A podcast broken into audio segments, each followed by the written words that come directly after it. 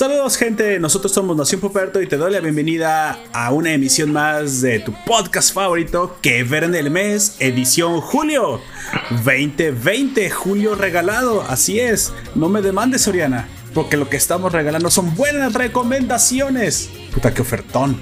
De materiales que los miembros del podcast te darán de lo que han visto en, el mes y que pueden haber leído. También aquí entran mangas. Incluso hasta los videojuegos también entran como buenas recomendaciones. Así que agárrate tu asiento. Comenzamos.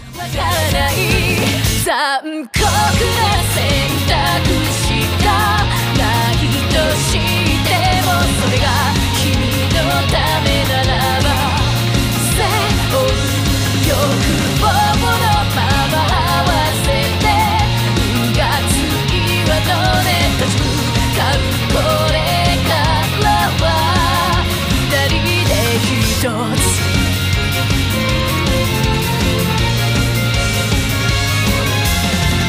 Por favor, preséntense. Eh, primero tú, el, extranjero.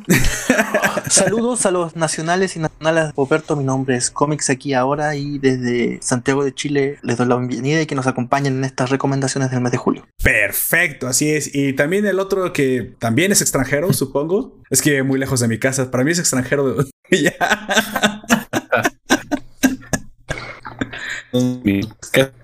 todo de ahí. y, no, y no habla español, si es extranjero.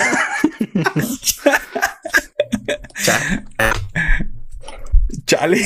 Bueno, entre la creo que dijo Gunter. Hola, saludos, yo soy Gunter. Y también para ustedes. Sí, sí, como escuchan, sí, exactamente, sí es lo que dice. y también con ustedes estaré yo, su anfitrión Poperto. Que bueno, desde el punto de vista de Don Comics, yo soy extranjero en este caso. Bueno, supongo que todos somos extranjeros de alguien en algún momento. Todos somos gay jeans. En este caso, hablaremos precisamente de los materiales que más nos gustaron en el mes o que tenemos para recomendar que creemos que puedes disfrutar en un buen rato de, sábado por la tarde, domingo por la tarde, con palomitas, una tarde lluviosa, con tu chica, con tu chico, con tu chico y tu chica. Bueno, ahora se practica el poliamor, algo que yo no recomiendo, pero si lo practicas, pues bueno, ahí puedes ver algo Netflix, Amazon, cuando realmente ves Amazon y Netflix, o si no, también en los lugares de confianza donde puedes conseguir los materiales que aquí no mencionaré, pero que Gunter sabe muy bien, ¿verdad, Gunter? Sí, dijo que sí.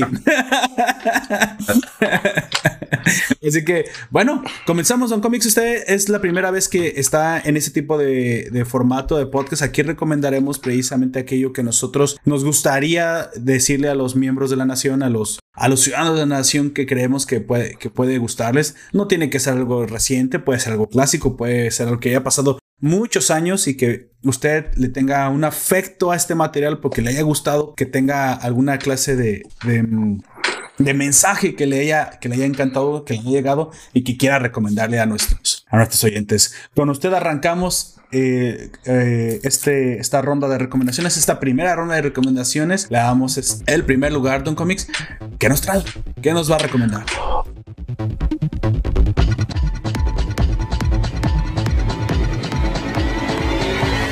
Hoy día yo con mis dos recomendaciones voy a tocar una temática que es los viajes en el tiempo, pero no esa versión optimista y edulcorada de los viajes en el tiempo que nos da Back to the Future, sino esa, esa versión oscura, negra, melancólica y pesimista que nos da Terminator. la chica que saltaba a través del tiempo. Ah, ok. De John Cuando la otra era posapocalíptica. no.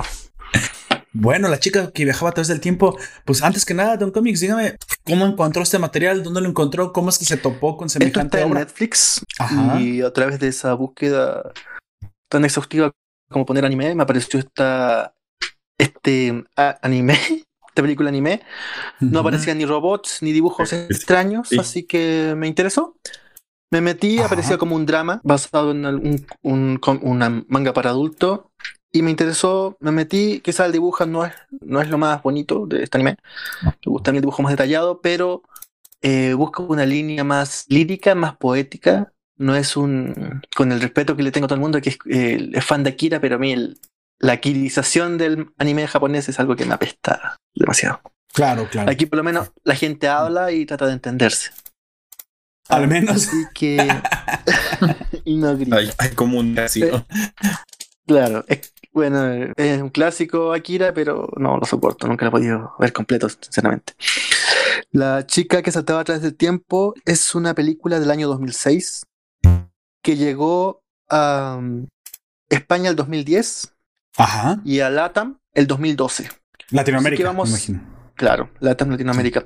Así que vamos a darle unos 8 años de antigüedad. Quedémonos con la primera vez que llegó a Latinoamérica. Eh, la chica a través del tiempo es un, la historia de Makoto Kono, una estudiante de secundaria japonesa bastante...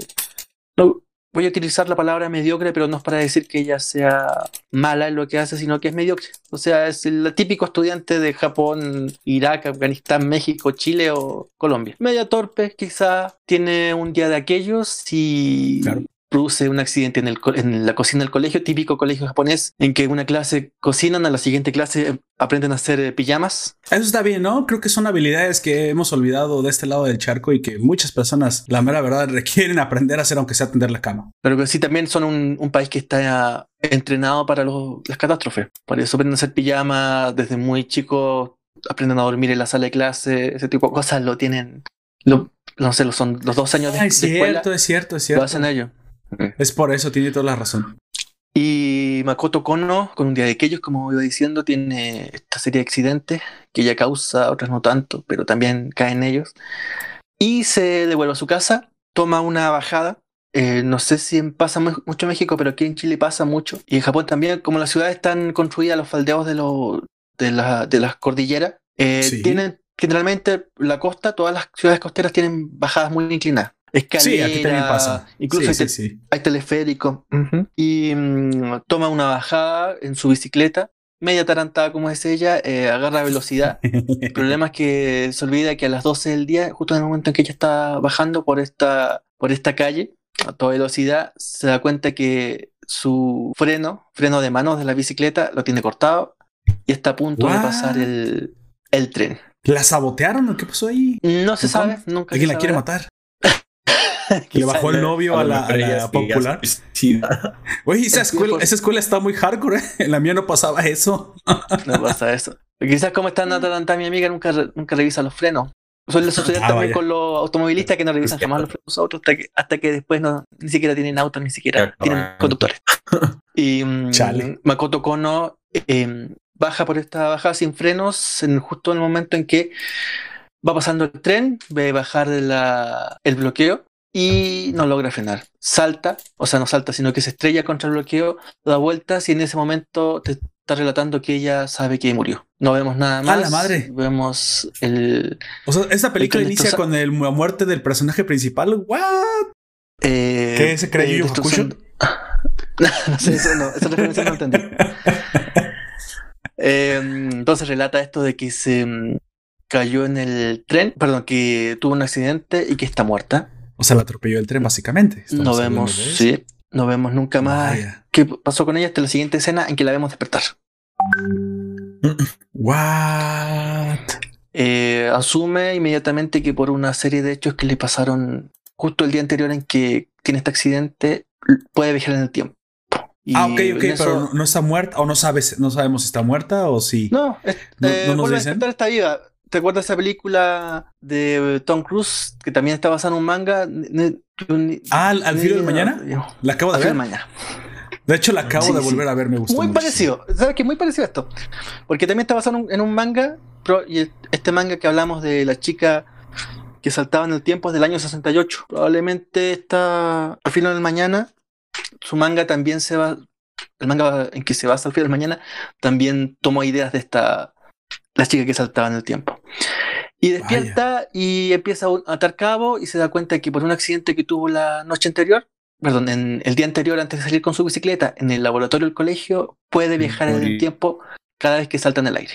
Vaya, más parece, sí, como, como que revive el, el, mismo día entonces. Me está diciendo. Un, un reset. Claro, revive el mismo día, en la mañana. Vaya.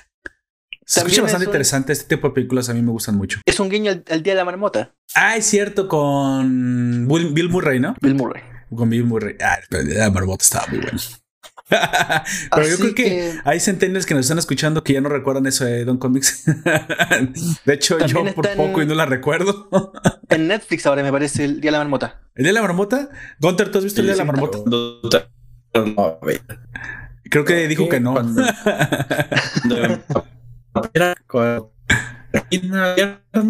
No sé. Yo tampoco, tampoco sé, amigo, pero supongo que dijiste que no. Mira, aprovechando el lag de Gunter, le mando saludos a Allen Marcel que están en el, directo. Saludos, dice a Don Comics y a Poperto. Ahora los saludo desde Bolivia, Santa Cruz de la Sierra. Oye, tengo una pregunta. ¿Usted sabe algo de geografía? ¿Dónde, dónde exactamente está Santa Cruz de la Sierra? Porque la otra vez yo lo busqué en, en el Google Maps en serio para saber dónde estaba eso y vi que estaba casi en Brasil o está en Brasil o está colinda con Brasil entonces. No diga, bueno, mejor no hacer esa referencia porque algunas autoridades de Santa Cruz de la Sierra desde que Santa Cruz de la Sierra existe han, co han, coqueteado con anexionarse con Brasil o ser un país independiente. ¿Son los que prendieron la selva de ese lado? Eh, sí, eso pues sí, sí. Sí, ¿verdad? Porque eh, yo sé que Evo lo prendió de aquel lado.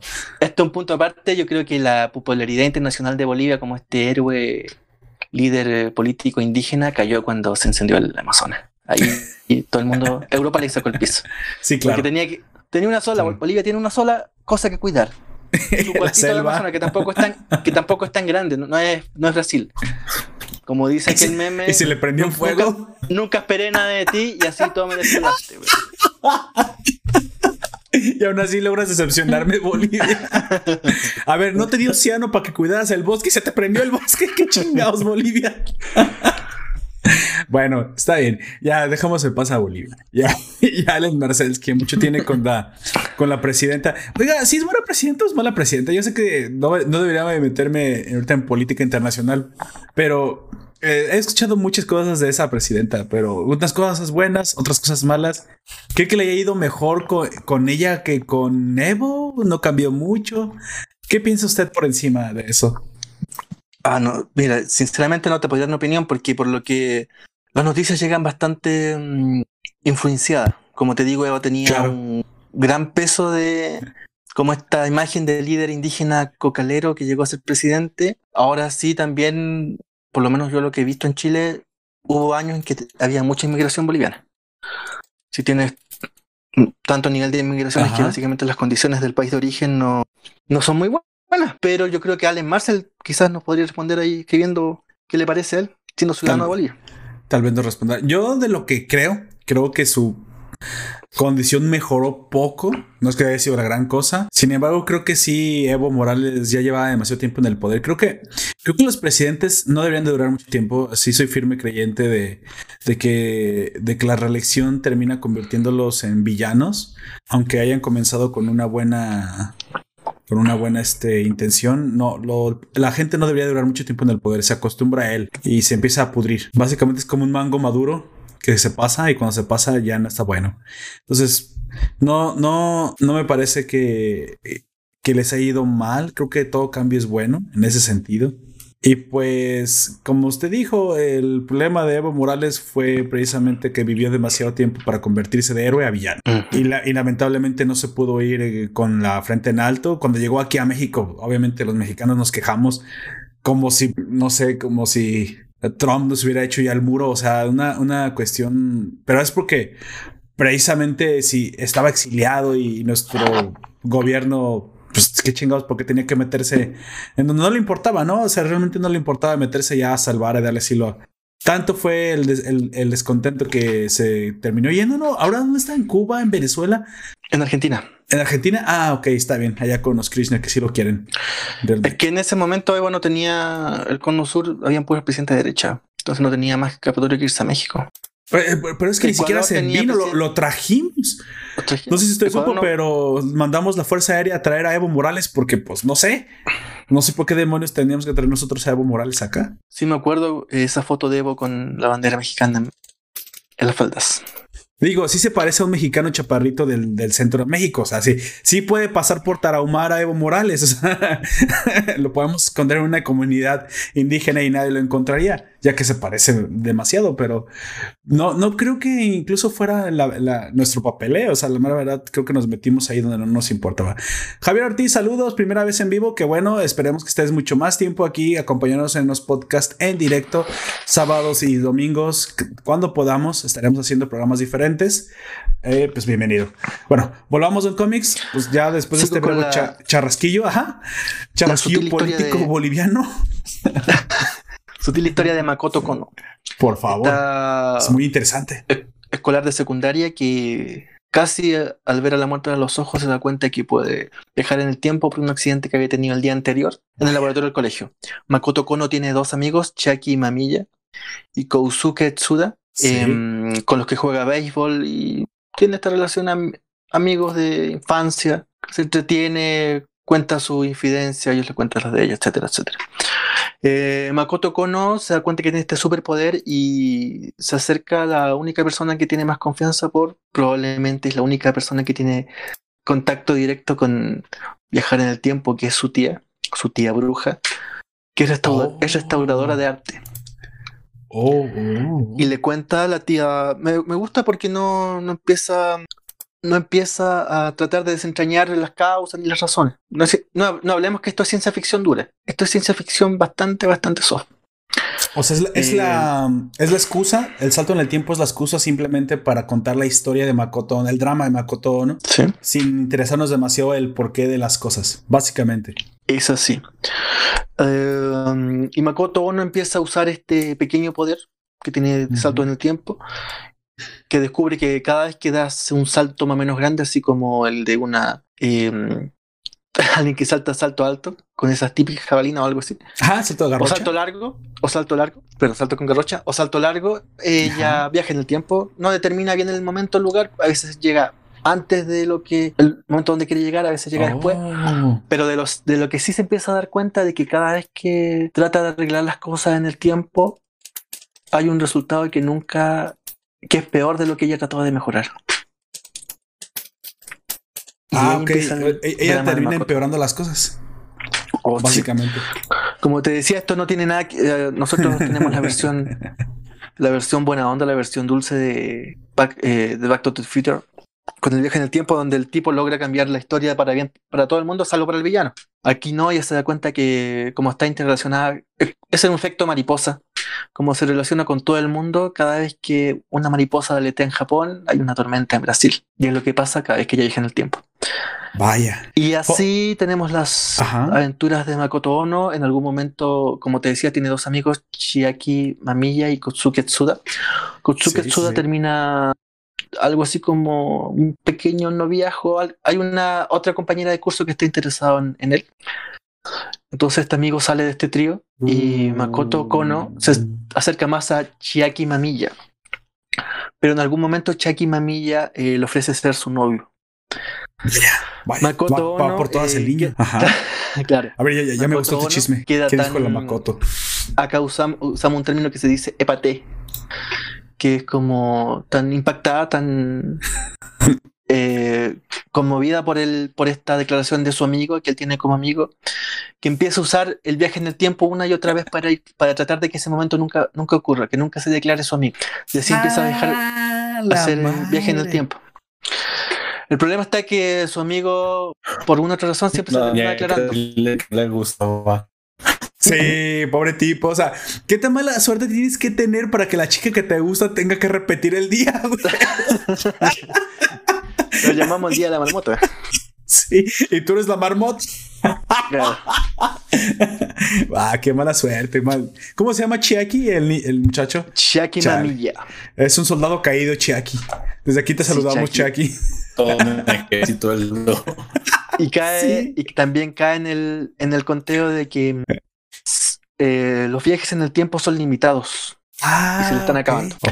Como te decía, Chucky Mamilla se acerca a él, a ella, ella se aleja de Chucky Mamilla, pero por un cambio que produce en el tiempo, es, en, la, en, la, en, la, línea temporal, su otro amigo Kousuke Tsuda, que hablamos en el, hablamos en un principio, ah, Kousuke Suda, su otro amigo, sí. se acerca a otras, otra, tiene otra novia, pero por esa, esa serie de efectos mariposas que ella produce, Kousuke Suda también puede terminar con un destino fatal. Uh, y ahí varía la historia de Makoto Kono porque en este, en este universo alterno que creó con su viaje en el tiempo, que Kousuke Suda, Kousuke Suda tiene su destino fatal, a ella le quedan se, parece más al a literalmente la película de Viaje Mariposa, ¿eh?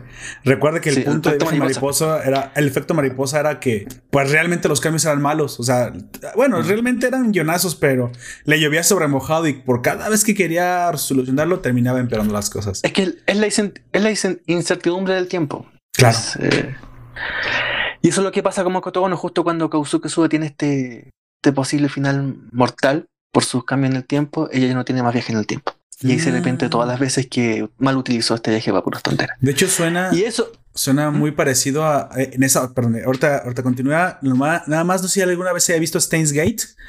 En Stains Gate es un anime donde también no es que salten en el tiempo, sino que reinician el tiempo varias veces, ya que lo cambian en un punto. Básicamente, no voy a decir mucho, el protagonista puede cambiar un punto en el tiempo varias veces, de varias formas, pero lo que él trata de evitar eh, como en el caso de Makoto, ese, nada más que Makoto quiere evitar que se le declaren, él quiere evitar una muerte en Steins Gate. El problema es que por mucho que lo cambie, no le evita y en ocasiones termina empeorando ahora la vida de otros, nada más por evitar esa muerte. O sea, como usted dice, la incertidumbre del tiempo hace que no solamente pongas en riesgo a una persona, sino que termines poniendo en riesgo a todos los seres queridos, porque siempre hay formas en las que las cosas pueden empeorar. Básicamente me gusta, esa es la idea, la de que siempre puede ser peor.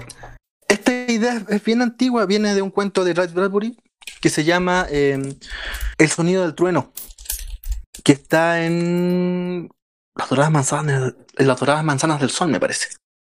El sonido del trueno es una historia a grandes rasgos en que em, en un futuro posible em, alguien descubre la máquina del tiempo, pero esa máquina del tiempo tiene un solo lugar de destino que es la prehistoria. Y como en Jurassic Park la gente se inscribe en este Qué mal negocio. en esta agencia de viajes de safari en el safari ¿cómo se llama? Para viajar al, a, a la. ¿Cómo? Es en la que mataron en la historia. ¿Mataron a la historia? No te entiendo, me pierdo. eh, sí, es en, bueno, en este relato de Ray Bradbury, eh, ellos tienen, este safari tiene un delimitado senda de, de, camino, tienen que, hay ciertos dinosaurios marcados que básicamente están a punto de morir, se sabe dónde van a morir, dónde van a caer, y en ese momento están habilitados para dispararle. Pero este viajero en el tiempo, por algo que te cuenta en el relato, se sale de la senda y pisa una mariposa. Oh, y, es cuando cambia todo, el, tiempo. Ya. Altera todo el futuro, altera el. Bueno, y algo de eso también tiene que ver la Tree House of Horror 5, donde Homero Simpson inventa ah, esta cafetera del viaje en el tiempo, un guiño absoluto a, este efecto mariposa de Red Bradbury que le puso esta mariposa aparece también por este efecto mariposa que me parece que había descubierto un, físico húngaro. algo así. Sí, sí. Mm. yo, voy a decir que sí. sí. pero sí te entendí, más o menos te entendí. Sí, de hecho, eh, esa, esa es una referencia directa, como dijo Don Comics, a los Simpson. Precisamente, mira, antes de seguir, déjame, se me acumulan los comentarios en el chat. Eh, nos dice JR, me encantó Makoto, es una gran waifu. ¿Es una gran waifu, Don Comics? ¿Sí está waifu o está normal? No entiendo el término waifu, pero... Ah, ok, perdón. a mí el dibujo me pareció sencillo. Allen Marcés le diría a usted que es un pecado. Es que es que no. ¿Cómo se llaman las personas que no están dentro del credo? Un hereje que no sabe qué es waifu. waifu es el término otaku para las monas chinas en 2D que, que están sabrosas, digamos, que están suculentas, que, que, o que están como para tenerlas de novias digitales, básicamente. Es una waifu. Él nos dice nos dice Yesu Talk, que acaba de comentarse. Saludos, Yesu Talk, que bueno que ya llegaste. Nos dice Javier Ortiz. Es como en la película de Tom Cruise, del filo del mañana, donde se tiene que reiniciar el mundo. Sí, así Exactamente. es. Exactamente así. Nada más que Don Cruise recordamos que no tiene un límite de saltos. Su límite es perder la sangre de la transferencia del monstruo alfa que se le transfirió a él. Nada más tiene que cuidar que nunca, nunca le hagan una transfusión y siempre morir de un solo golpe. Pero también tiene límite porque eventualmente lo, lo, encuentra el cerebro, ¿eh? O sea, él también tiene un límite, no puede reiniciar tanto como él quiera. Como decíamos al principio, eh, mm, la chica que saltaba en el tiempo, la chica que saltaba a través del tiempo es una un anime basado en un manga de 1968. Así es. Y a su vez, El filo del mañana también es una película basada en un manga. En, un manga, me parece también. Sí, en un manga que es posterior a la chica que saltaba a través del tiempo. En algún momento Makoto Kono, que puede ir y volver a través del tiempo, se vuelve también una heroína, como la heroína de Al filo del mañana. ¿Se acuerdan de esta perra de guerra? Sí, sí, claro, la tenía un nombre así incluso con Becho, no, no me acuerdo qué decían. No, la bruja de hierro. Creo que la llamaban la bruja de hierro. Así es, la Iron Witch. Este, Don Comics, ¿y qué fue lo que más le gustó de esta, de esta obra? Ya entrando en, en la valoración subjetiva que todos tenemos personalmente. ¿Qué fue lo que más le gustó, lo que más le dejó, lo que más le llamó la atención? de esta obra. Primero me gustó. Usted no ve tanto anime, eso se lo tengo que decir aquí a los oyentes. Don Comics, de hecho, aquí está haciendo un esfuerzo por, ustedes, por nosotros. No es en serio y se le, y se le agradece porque yo sé que no, lo disfruta tanto. Y, es, es así. Es, como cuando te invitan al cine y vas por compromiso. Ah. Le agreguemos dos cosas vieron anime sobrio y sin haber fumado marihuana. Eso ya es. Ah, eso es. ¿What? No, entonces Don Comics lo es. oye, aquel, cuando hablaste de marihuana, chingada madre con ustedes. Así ah, bueno, aunque yo soy. tiene, algún buen dato de mota, sería bueno que nos compartiera. Yo, yo soy pro legalización de la marihuana y eso lo voy a decir aquí y en cualquier podcast.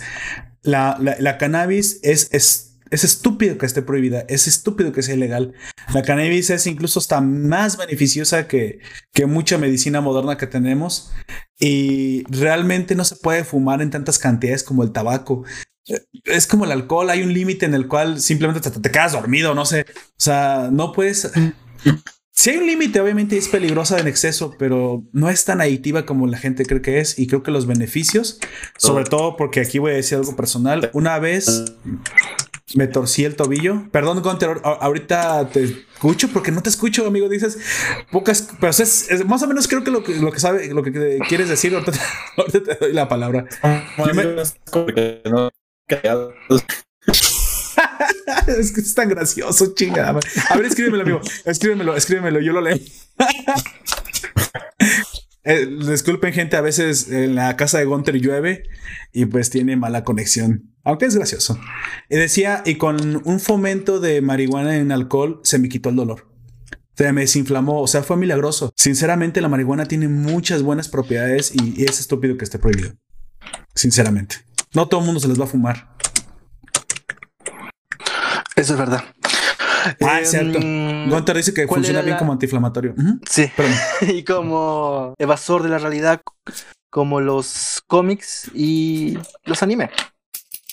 Sí, sí, sí. Eh, de hecho, yo creo que. Eh, mire, aquí dice Life Anime Bo, es una pena que Don Comics denigre tanto el anime. No, no, no. Yo creo que aquí lo voy a defender. No creo que Don Comics denigre el anime. Porque a, mí me pasó. A mí me pasó. Yo era como Don Comics en el sentido de que tampoco era muy. Muy. No era muy fan del anime. En un principio, yo más bien como tuvimos un origen muy parecido. Yo era más de cómics. Yo también los coleccionaba hasta un fatídico día, pero nunca dejé de leer. Y más bien era de novelas. esa triste historia en capítulos anteriores. Sí, es muy triste esa historia. Con la señora Bernal. De... Pero en algún momento me enamoré del anime y me gustó mucho y empecé hasta a leer manga, pero nunca dejé también mi gusto por los cómics y por las películas sci-fi. Nada más creo que mi abanico se amplió. Sí, y de hecho yo casi no veía películas de terror. Y un día un amigo, un muy buen amigo mío, un saludo donde quiera que estés, de aquí, de aquí te saludo Uciel, él me introdujo las películas de terror y nos vimos todas las Hellraiser clásicas, obviamente, todas las slashers que te puedas imaginar, vimos el cubo y, y las de Freddy Krueger clásicas. Y me gustaron, porque yo creo que la experiencia que tú tengas con un, con un contenido también hace que te guste o no te guste. Y si lo puedes compartir con gente, ten por seguro que todo el mundo tiene un potencial de que le guste. Ahora, yo sé que Don Comics eh, tiene que comenzar con algo selectivo. Porque así me pasó a mí. No me gustaba todo. Ay, sí, te veo las moras chinas más ridículas que quieras, pero yo ya tengo. Como dice, yo ya estoy inducido. Yo ya estoy adoctrinado, básicamente. Tanto así que Lord Poperto ve Vistar y le gusta. Sí, me gustó exactamente, tanto así. Y yo no soy furro. O sea, sinceramente. Sí, es. Dice Gunter que tampoco es furro, porque también le gustó. Pues ves. Gunter está hablando desde un futuro posible. Me pregunta el FNMBO técnicamente por qué no salen en vivo en Facebook y en YouTube al mismo tiempo. Mira, eh, lo trato de hacer. Eh, te comento eh, Live Anime. no, no he podido hacerlo porque técnicamente mi internet es de solo 5 megabits por segundo. Es una cosa que me pondré a explicar aquí, tasas de megabits. Y y lo traté de hacer, pero se laguea mucho en una de las dos plataformas. Mi ancho de banda no me da. No mi computadora, la computadora puede sostener bien abrir dos instancias de OBS, pero no me permite mi internet. Pero estoy pensando en que si reduzco las condiciones para una de las dos podría. Déjame hacer unos experimentos y tal vez eso no es una mala idea. Te agradezco la observación y voy a tratar de, hacer unos experimentos a ver si puedo, duplicar la emisión.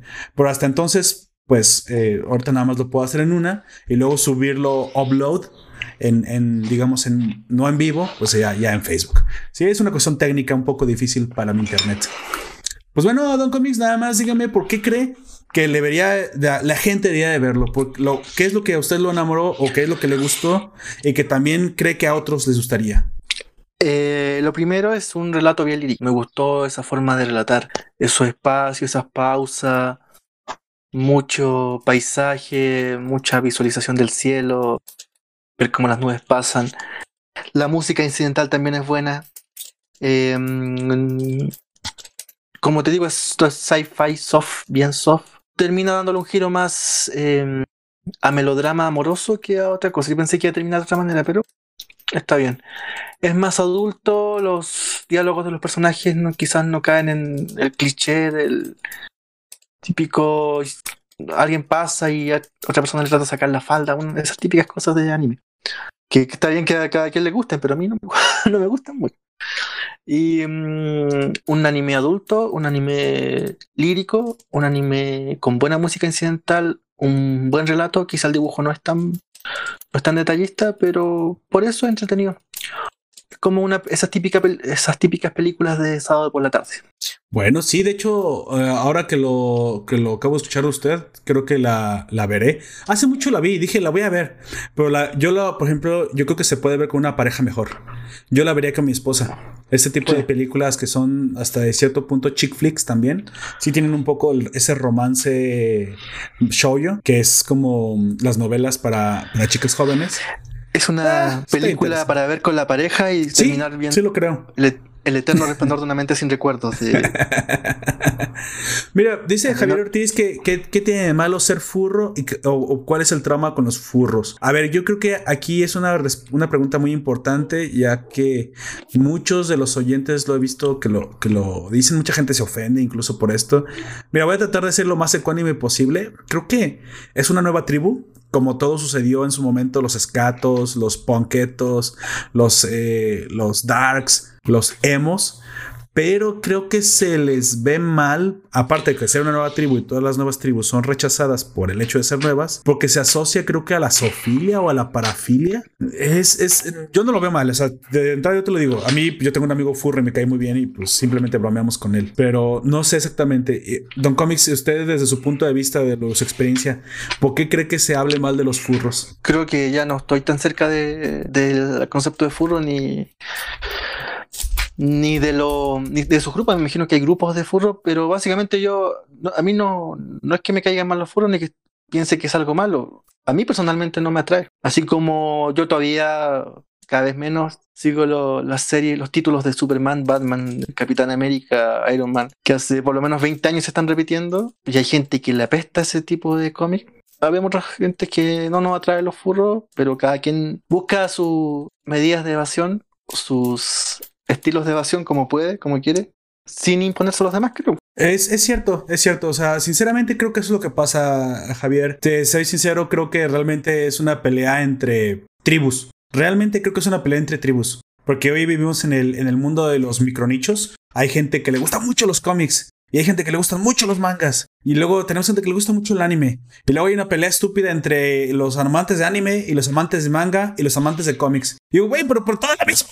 Básicamente, al fin y al cabo, todos son los mismos. Bueno, más ridículos entre el manga y el, anime, básicamente. Porque es que es mejor el manga, es que es el mejor. Yo no sé por qué se suceden esas peleas, pero sí te puedo asegurar que es porque el micronicho, cuando a uno le gusta mucho, en la psicología humana siempre está el apego a la pertenencia de una comunidad.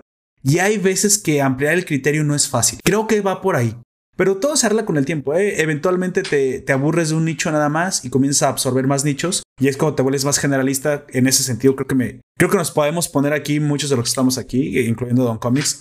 Eh, yo también comencé en un micro nicho, como te lo comenté, y luego fui ampliando. Y casi casi hoy soy. Tengo un amigo que me critica, si te, te gusta todo. No, espérate, espérate, eso no es nada malo, no, me, no es que me gusta todo pero a nada le pongo un pero. Trato siempre de ver lo bueno en todos lados.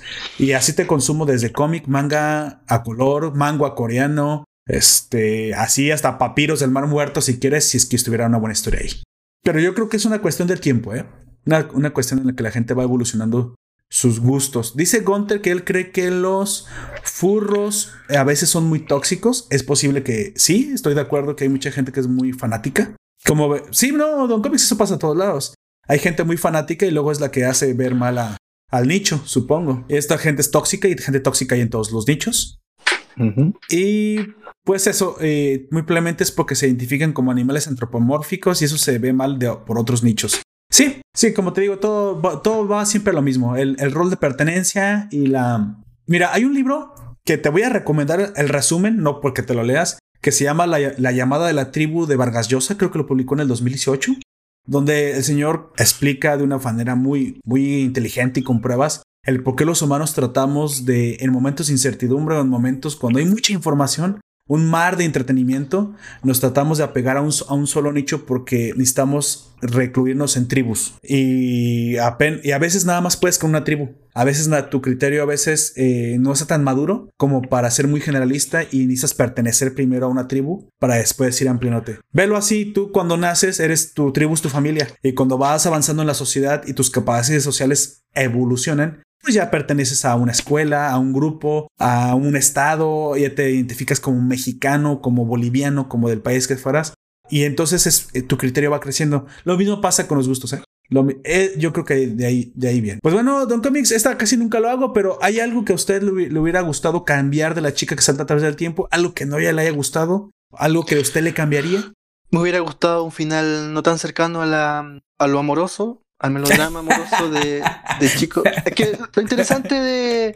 Claro, claro, entiendo. De, la chica que salta, chica que salta a través del tiempo es que mm, un pensamiento también muy oriental el, el, destino es imposible cambiarlo. Alguna de esas tres personas, Makoto, Chikayo, Kosuke, no tenía que estar en ese momento en ese lugar. Y eso lo resuelve el final. A mí me hubiera gustado un final más duro, más crudo, más... Pero logra resolver ese final, una de esas tres personas desaparece, por distintas razones. Más acercándose al melodrama dulzón que a otra cosa. Bueno, cada uno con su gusto, eso lo hubiera cambiado al final. Bueno, está bien, eh, muy, muy, eh, muy personal la observación de, yo creo que es un final más para las chicas, es un guiño, yo me imagino, para las chicas y para los chicos sensibles.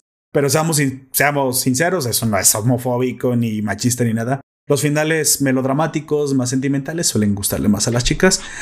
Yo creo que los hombres los disfrutamos cuando estamos en compañía de la pareja.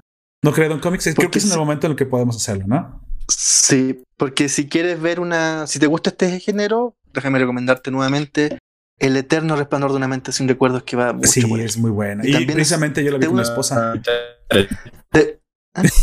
vuelve, vuelve. Sal de ahí, sal de hoy. Es, oscuro hoy donde estás, amigo. De, de una u otra manera es un. Chale. De una u otra manera también es un viaje en, el tiempo, el eterno resplandor de una mente sin recuerdos, tal vez no viajando físicamente, sino eh, eh, evitando los recuerdos. Sí, sí, sí, sí. tiene que ver mucho con el género de, del que estamos hablando. Mire, yo lo, cuando yo vi esa película hace mucho tiempo, la vi con una novia que no es mi esposa, así que espero que mi esposa no escuche este podcast. Y sí, se disfruta mucho más con una pareja. Eso sí se La música de Beck, Jim Carrey en todo su esplendor, Katie Winslet, Kirsten Dunst, Mark Ruffalo, Elijah Wood y un Tom Wilkinson. Si le suenan varios de esas de películas de superhéroes o Señor de los Anillos, sí, estuvieron en todas. Perfecto. Pues bueno, gracias Don Comics por su recomendación. Creo que yo personalmente, cuando vi la, la sinopsis, no te voy a mentir, yo también, ah, las novelas suelo a veces dejarlas para después. Sí, sí me cuestan un poquito más empezarlas. De hecho, la suelo dejar en la lista de cosas que voy a ver con mi esposa cuando esté en casa, porque ambos trabajamos y coincidimos poco en la semana, pero cuando podemos compartimos las cosas. Como Snowpiercer, por ejemplo, esta serie que está en Netflix del, del tren que lleva al último de la humanidad, que no es mi recomendación, nada más estoy comentando que la estoy viendo, que de hecho la podría haber recomendado, sinceramente. Pero dije, ah, a mi esposa le va a gustar este tipo de series porque tiene, tiene intriga, es el tipo de serie que le gusta de Netflix. Entonces me esperé, se le puse el primer capítulo, pues obviamente como ya la conozco, pues le gustó y la estamos viendo juntos. Entonces yo creo que La chica a través del tiempo es una película así, para ver un domingo tal vez en la mañana en familia o con, o con tu pareja o con tus amigas, si eres una chica, si nos está escuchando, o con tu novio o con tu ganado o con... o con tu... ¿Cómo dicen ahora los gringos para no ofender? Your significant other. tu otro significativo, supongo lo que sea que puedas compartir con tu, con tu interés eh, tal vez amoroso. Dice, dice Juan Hernández en el F en el chat por el lag de Gunter. Sí, Juan Hernández, es la primera vez que Gunter tiene tanto, tanto. Parece que nos, estás, nos está hablando en, clave Morse. y yo no sé cómo le vamos a hacer para que diga su recomendación. Ahorita que nos escriba las claves por el, por el chat y trataré de, leerlas, supongo. Si no, ahorita vuelve. Es posible que mejore su lag con el tiempo. Nos, nos comparte Lefani. Me veo que Osada, que es el, el, autor de esta cinta, también ha dirigido, bueno, el más de director, también ha dirigido Digimon 2000 Summer Wars. Demon 2000, perdón. Summer Wars 2009. Wolf Children 2012. Ah, es muy buena Wolf Children. The Boy and the Beast, exactamente, 2015. Muy poca gente sabe, pero The Boy and the Beast fue la, la, primera reseña de película anime que hicimos en el canal. Es uno de los podcasts más descargados de Comics, The Boy and the Beast. Parece que a la gente le gustó mucho. Y es una de mis favoritas personales, sinceramente. Cuando apareció The Boys and the Beast por el 2015, Así es. Em, yo escribí en una revista que se llamaba Hijos del Átomo, que salía desde Miami, no desde Estados Unidos, no de Miami, de, otro lugar de Estados Unidos. y uno de los autores colaboradores también escribió de respecto de este The Boys and the Beast. The Beast and the Boys. Buena. The, Boy and the Beast, el chico y la bestia. The Boys and the Beast. Y nos, en números nos sacó la cresta al resto porque fue lejos la publicación más la ISM. Sí, y, yo creo que mucho del mensaje de Boy and the Beast va dirigido más a un hombre joven, ¿eh? No digo que las chicas no lo puedan ver, lo pueden ver y es muy bonito, una historia muy bonita, pero no tiene tanto romance, aunque hay un interés romántico. The Boy and the Beast se trata de encontrar el objetivo en la vida, sobre todo el objetivo masculino. Es, una, es, una, es un mensaje muy, muy masculino, en el, en el buen sentido de la palabra, en el, en el sentido de que muchos chavos, muchos millennials hoy y tal vez muchos que, estuvimos en los 20, en veintitantos perdidos sin saber qué hacer con nuestra vida, da un mensaje muy directo de lo que debes hacer. Sí, es, es, es creo que es la película correcta para, con buena masculinidad de la que, cual se puede extraer un buen mensaje. Y yo creo que por eso le gusta tanto a la gente. Recuerde que muchas veces la opinión pública no es lo mismo que la opinión publicada. Y mucha gente no se traga este discurso de la masculinidad tóxica, que la fuerza está peleada. No, The Boy and the Beast demuestra que la fuerza de un hombre, de ser bien usada, es una fuerza transformadora, una fuerza de bien, en lugar de una fuerza destructiva como nos quieren hacer ver. Yo la recomiendo mucho. The Boy and the Beast es, digo, una de mis personales favoritas de la plataforma de Netflix. Pues bueno, continuamos con, supongo, la... Vamos a, saltarnos un poquito a Gunter. ¿Por qué tiene tanto lag que se nos desconectó? Ahorita si vuelve, pues, pues que diga su recomendación. Eh, pasaremos directamente a la mía. El, bueno, algunas últimas palabras que tengan que decir acerca de la chica del tiempo, Don Comics. Oye, fue todo lo que tengo que decir. Eso es un ciencia ficción soft, amorosa y buena música incidental Buena forma de contar un cuento. Exactamente, exactamente. Un muy buen storytelling desde mi punto de vista también.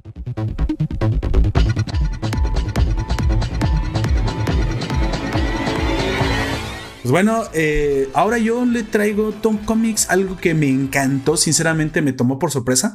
De hecho, yo eh, me disponía este día a ver la, de los aeronautas que usted me recomendó. Que ya la ¿sí? sí, de Aeronauts, ahí le tengo, como le dije, la tengo en una lista de reproducción y está en orden. Y esa la voy a ver. Entonces estaba buscando en Prime Video y por eso sales del destino me metí a la plataforma, eh, tengo una Smart TV y lo primero que me aparece es la recomendación de los estrenos. Dije, no, espérate, yo estoy, no, se me va a pasar, y aunque ya la puse en mi lista. Entonces la quería poner en mi lista y de repente por, por eso de que puse mal el, eh, o no, no sé, me llevó la navegación, terminé abriendo la portada. Y cuando abrí la portada de esta película, que, de, que la mera verdad la portada no te dice mucho, no se nota muy bien lo que es.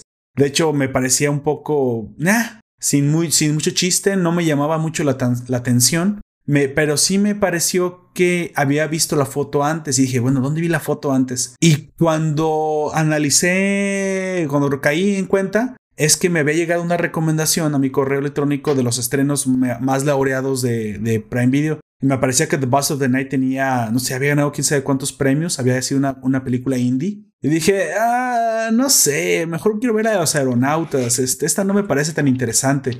Sinceramente no la iba a ver. Y en eso llega mi esposa y me dice, ¿qué vas estás viendo? Es que es esta serie y no la quiero ver, pero no es una serie, es una película.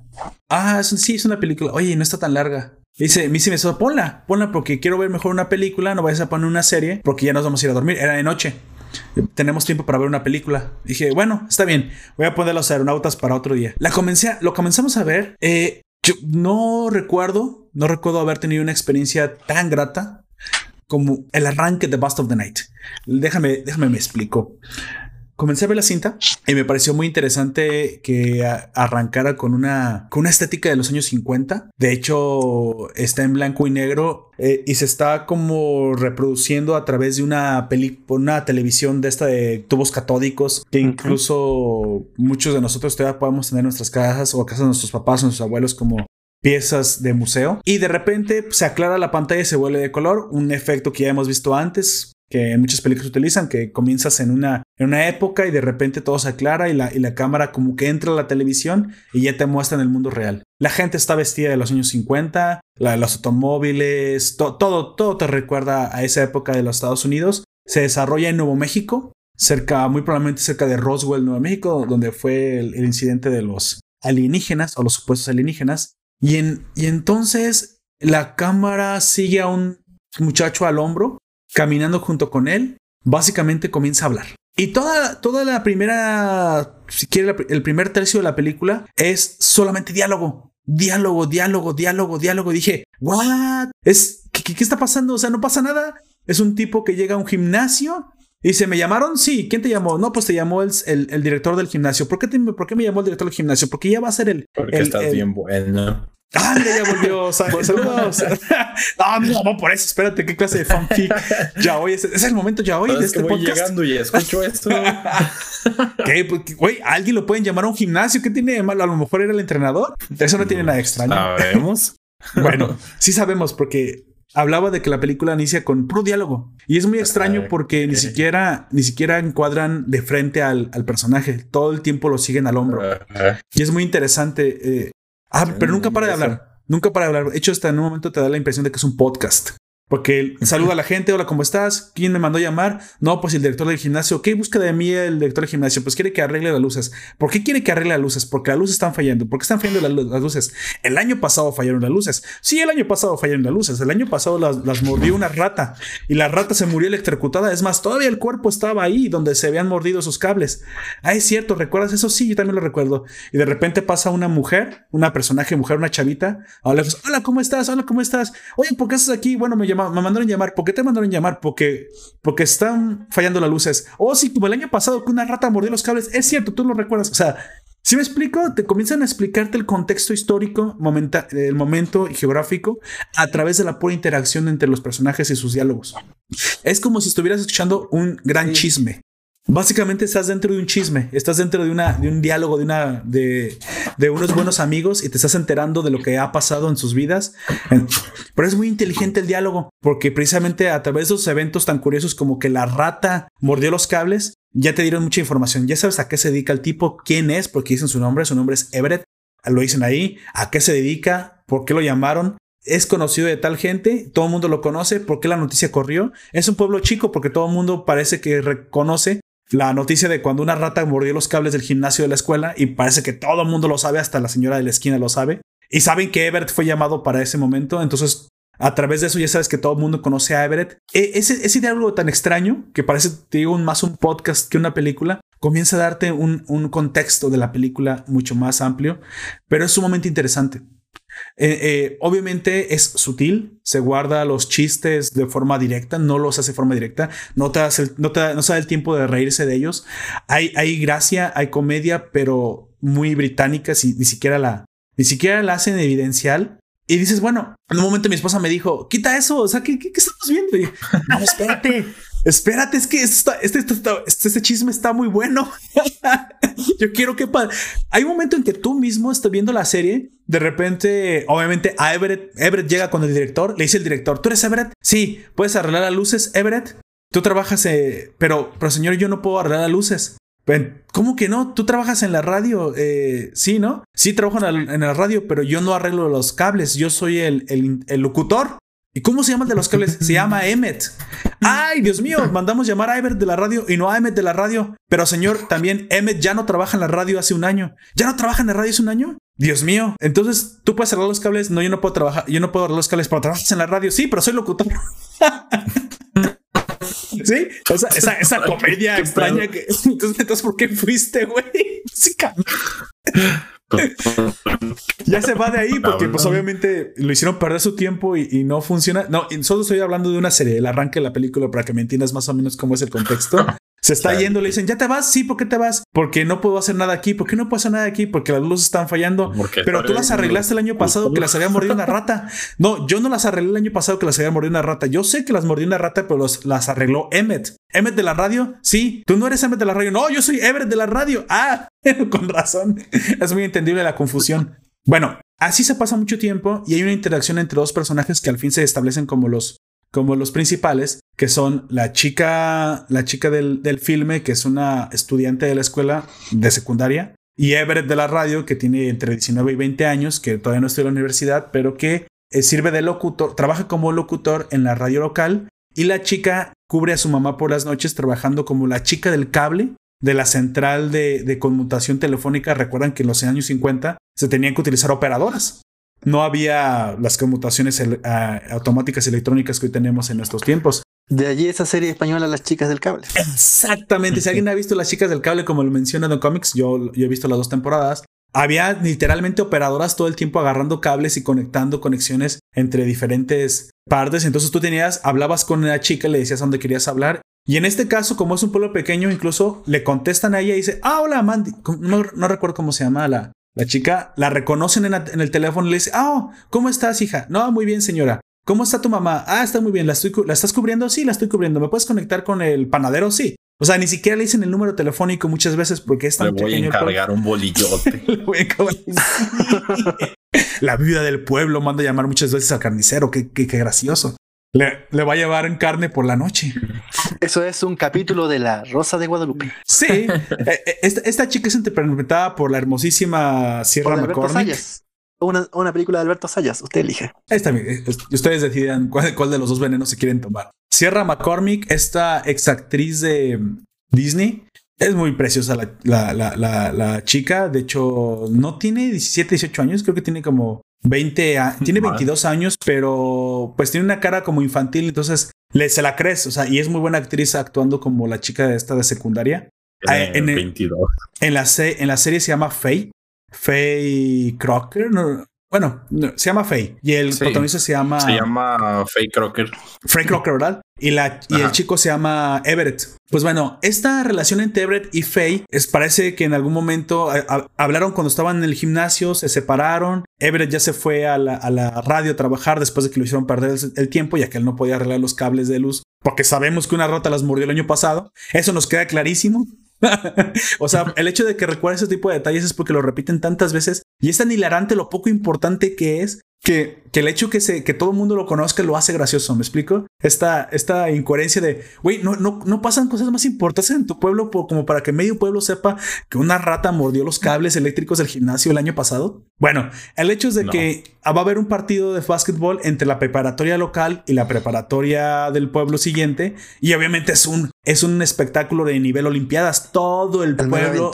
Exactamente, es un evento premier. Todo mundo va a asistir a ese, a ese juego de básquetbol porque es el evento, el evento del pueblo. Claro. No, y está súper gracioso porque incluso la, la, la tía de la protagonista le dice, oye, ¿y viste, viste el camión de la escuela contraria? Sí, ¿cómo son? Son muy altos. Demonios, nos van a destrozar esta temporada otra vez. Le dije a tu padre que, que no apostara. O sea, la gente está muy involucrada con el, con el deporte local así de pueblerina es la, sensación, lo cual te lo transmite de forma sensacional y muy clara. Si le crees a, esta, a esta cinta que se está desarrollando en los años 50, algo que agradezco porque la inmersión es parte de la magia de, esta narrativa. Y básicamente lo, genial de esta película es la narrativa. Ya no seguiré, bueno, nada más contaré eh, cuál es el medio del asunto.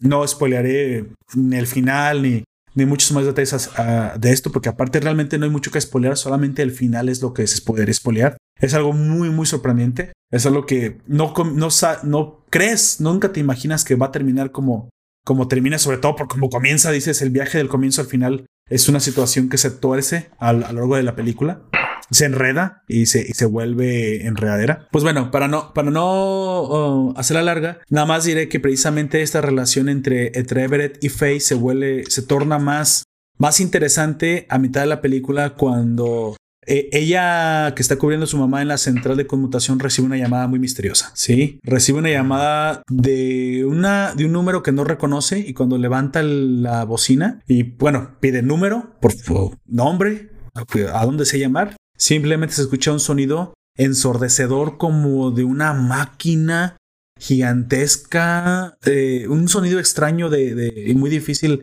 de poder describir y no sabe lo que es. Así que la única persona que cree que sabe qué es, qué es ese sonido es Everett de la radio y le llama en vivo en su programa. Le dice, Everett, lamento molestarte, no te quiero distraer, pero fíjate que tengo una emergencia y quiero saber de dónde viene ese sonido muy raro. Decía, a ver, a ver, bueno, tengo, estamos en comerciales, déjame te ayudo, ponme, conéctame con la llamada para saber eh, el sonido. Lo escucha Everett y dice, Everett, es un sonido muy extraño, no, yo tampoco lo reconozco. Eh, ya sé qué vamos a hacer, vamos a utilizar la radio a ver si alguien nos puede decir qué sonido es en la emisión. Ok, me parece bien. Entonces, a través de esta tecnología análoga, conecta la llamada con la llamada a la radio y Everett conecta la, la llamada con la radio, con la emisora. Y entonces le pide a los oyentes que Así como en este podcast, este le dice a los oyentes, oigan ustedes que intenten descifrar qué digo. Exactamente, si alguien sabe, por favor, llámenos, que no sabemos qué es este sonido, si alguno de ustedes lo ha escuchado antes, es, descifren lo que es y les regalaremos, no sé, dos boletos para el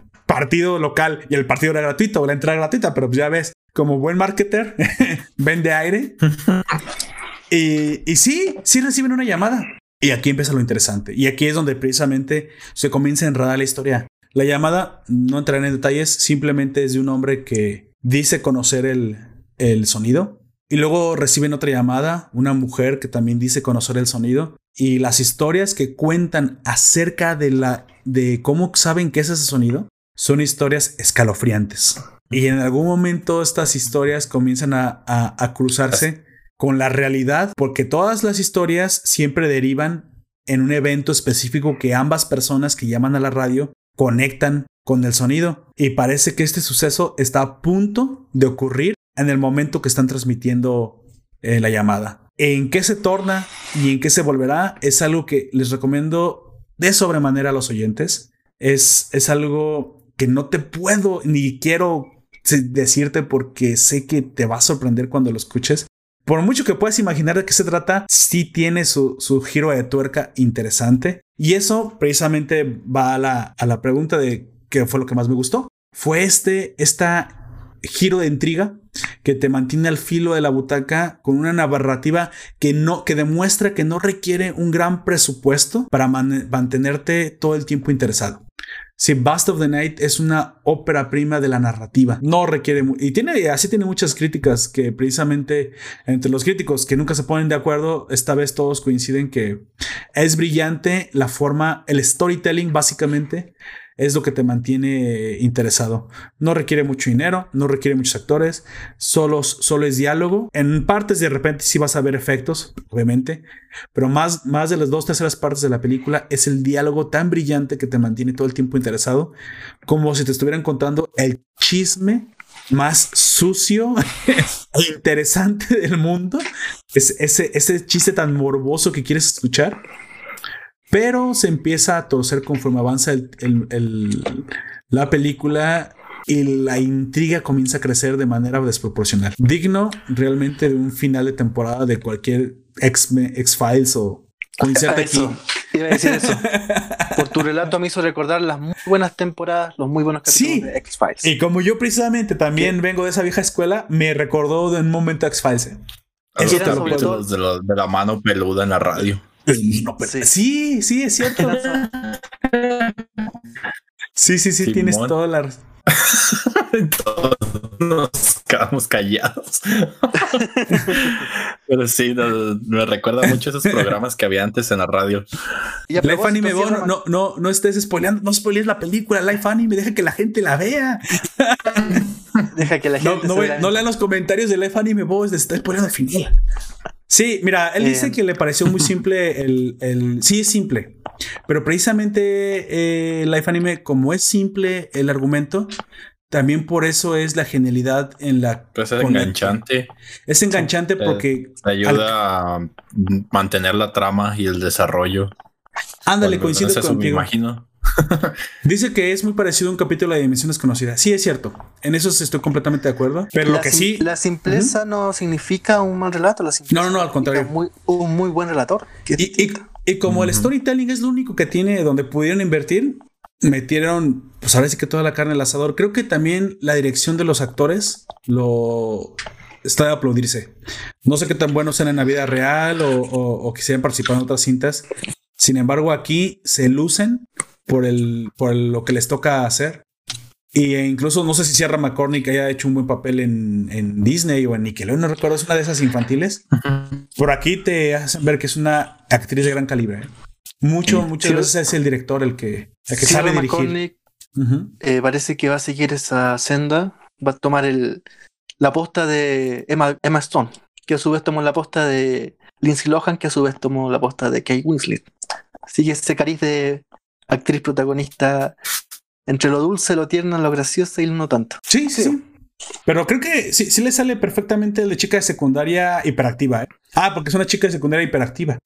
Muy, está muy interesada en la tecnología y es por eso que sustituye a su mamá como ella trabaja en la no bueno es trabajo infantil verdad hoy le verían mal muchos ofendiditos pero pues en aquel momento pues cubría la mamá mientras ella iba a trabajar de noche en un pueblo chico. Mm, creo que alguien le tiene que decir a esa chica que su mamá trabajaba en el burdel del pueblo. Bueno, anyway, nos dice el dato Life Anime Bo que solo costó 700 mil dólares. Sí, parece ser que sí es una producción no muy cara, pero créeme que con 700 mil dólares y un buen argumento y una buena dirección puedes hacer obras de arte como estas. Ahora sí que voy a decir al final que no es para todos, pero yo creo que le tienen que dar una oportunidad.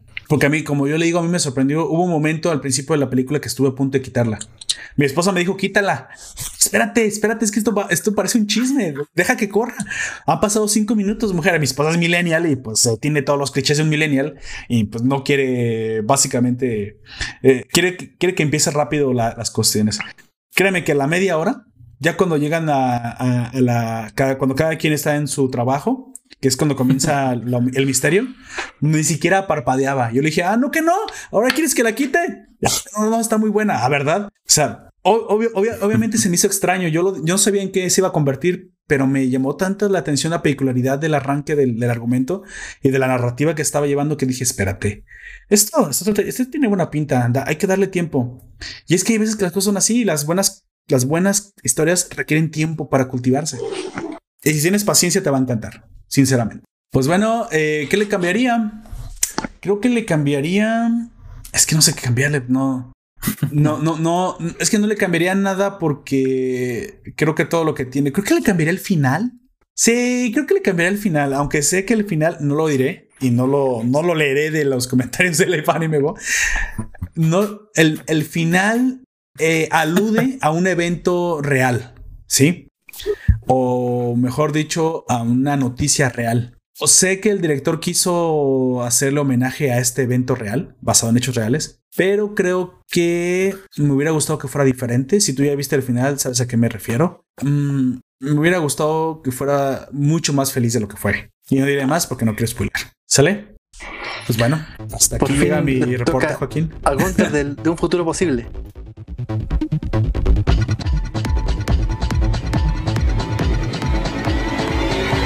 Ahí está. Eh, pues en esta ocasión, espero escucharme por los momentos, pero vengo a hablarles acerca de una serie en la que muchos ya hemos conocido anteriormente gracias a su emisión durante un, largo tiempo en la televisión de paga y ha acompañado a una generación, creo yo. Nos, ha visto crecer algunos adolescentes de aquellos entonces, por el 2011, 2012, alrededor hasta hace unos cuantos años cuando finalizó. Sí. Entonces, pues a mí me da mucho gusto porque realmente siempre he querido saber qué pasó después de sus capítulos finales y cómo se ha desarrollado todo ese mundo, aunque nos dejan saber un poco más en la serie, pero nunca, nunca está de más ver eh, asuntos oficiales o directos de la propia creación de esta serie y pues en esta ocasión les traigo Adventure Time Distance, Distance Land o las tierras distantes. Y pues cuenta como un especial de para hora de aventura que fue producido pues por Cartoon Network y Frederator Studios. Y pues esta nueva serie de episodios especiales se estrenan en HBO Max que es pues un servicio de video bajo demanda. Y pues en esta serie de capítulos, que van a ser cuatro, tenemos eh, los nombres nada más de ellos. Y el día 25 de este mes, o sea, junio, fue lanzado el capítulo de Vimo, en el cual nos narran una, pues, odisea espacial del personaje, característico a computadora que nos acompañaba a los protagonistas. Y pues es muy interesante. La estuve ya observando. En él se le da la tarea a Vimo de que debe ir a Marte por asuntos de la Tierra. Y termina en una, en una galaxia distante por culpa de lo que parece ser una especie de robot o alien. Mm, al momento que inicia esto no se nos deja claro exactamente qué es, pero eh, es por culpa de... Ajá, queda, queda en la distancia gracias a, o en consecuencia, en desgracia de este personaje, y se topa con una raza, con dos razas diferentes en una lo que parece ser una estación espacial y pues ahí comienza a resolver distintos problemas que tienen en esa estación espacial. Y pues es su pequeña odisea western vaquera del espacio porque toma el rol de un vaquero de un sheriff y, es, y esa es su motivación al menos dentro de este nuevo capítulo. Y se nos introducen a otro personaje que se llama eh, Y4 o Y4 que se nombran de alguna manera como números y letras en esta estación y ajá y entonces no sé, es muy divertida. Siempre el, el, personaje de Vimo me ha gustado mucho y es algo... Tiene un humor muy propio de él. Es... ¿Cómo decirlo? Como un niño que ha estado hablando con él mismo y apoyándose él solo. Entonces cada vez que ayuda a alguien más, tiene como mucha fuerza y mucha dedicación en, hacer eso. Se mete como en un papel, como si siempre estuviese actuando. Y eso es, eso es de lo que trata esta aventura, en la cual también el, nuevo personaje introducido eh, se le cuestionan varias cosas. Que si realmente lo que hace lo hace porque le gusta, por presión de sus padres, si es razonable lo que está haciendo y se cuestiona el hecho de que si las piezas o los robots o la tecnología que dispones es solo eso, ya que al encontrarse con Vimo se da cuenta de que Vimo puede sentir, puede eh, tener sus propios pensamientos y realizar sus propias decisiones. Entonces ya él busca, él empieza a buscarse a sí mismo ya vistes anteriormente la serie de Hora de Aventura, créeme que esto es para ti. Tienes un, un, poco más de estos personajes, al menos, bueno, de uno en especial, que es Vimo. Y porque eh, en la serie no tuvimos tantos capítulos con él, pero es un muy buen personaje. Y se profundizó acerca de su origen en la serie. Aquí verás lo diferente que es él, él solo. Es capaz de ser un héroe también, como lo eran Finn y Jake. Y eso, eso me agrada mucho. Además de que la nueva perspectiva que te presentan aquí eh, es un punto interesante de ver. Porque tienes nuevas problemáticas y una forma nueva de abordarlas. Además de que descubrir si ciertas decisiones que se toman ahí en ese capítulo son buenas o son malas y que los personajes también carecen de una tonalidad de puro negro o puro blanco, sino que cada uno de ellos va cambiando. Ajá. Sus personajes. Eh, se los recomendaría por eso. Por que expande la historia de un personaje, te da pues un material nuevo que observar y pues aparte crean su propia historia, ¿no? O sea, dejando un poquito la tierra de U, que es sus orígenes, te llevan a otro lugar en el que no se había explorado pues prácticamente más que Marte. Lo único que conocíamos ahí era, bueno, Marte, eh, la prisión cósmica y algunos pocos lugares del espacio, pero en este capítulo puedes observar cómo es la vida en esa estación espacial. O quedo aquí, me quedo con eso. Perfecto, pues muchas gracias, amigo. Ahí tienen Hora de Aventura, Distance Lands o Tierras Lejanas, una película que no solamente continúa la historia, sino le da un enriquecimiento más fuerte al a los personajes del universo de esta serie que es muy querida por mucha gente, muchos millennials. Yo especialmente no, no me toca en mi tiempo, no me toca a mí verla, pero lo poquito que he visto a través de lo que me han recomendado tanto Jack como aquí Gunter presente está bastante interesante. E incluso lo que sí vi después, que fue Minute Gospel, que es parte del mismo arte, eh, me parece que les va a gustar. Yo también creo que les va a gustar bastante. A mí lo que me gustó de Hora de Aventura es ese simbolismo críptico que tiene. Exacto. Esos personajes extraños, esas historias que te va contando por el lado, eso es entretenido. Sí. Y de Midnight Gospel no la he visto, pero promete a mí todo lo que parezca hecho con el autor arriba de una tabla surfeando LCD me llama la atención. sí, no, pero creo que Midnight Gospel sí la tienes que ver. si te tienes que meter algo para poderla disfrutar bien, créeme, yo, yo la terminé ya de ver. Lo terminé de ver. Sí. No, pero yo creo que el Incal incluso todavía es como se puede leer de sobrio. Eh, el Midnight Gospel hay partes en las que, bueno, hay partes que tienes que repetir porque o te quedas absorto en la animación y no escuchas lo que dicen, o le pones atención al podcast porque básicamente es un podcast, el Minute Gospel, y se te pierde un poco la animación porque hay tantas cosas surrealistas, tan what the fuck. La, carne molida cuando habla, cuando los hipopótamos perros se convierten en carne molida. Bueno, está bien, pero creo que es, sí es muy un viaje LSD. ¿eh? Sí, es un dibujo, es un animado setentero. Muy setentero. Sí, muy setentero.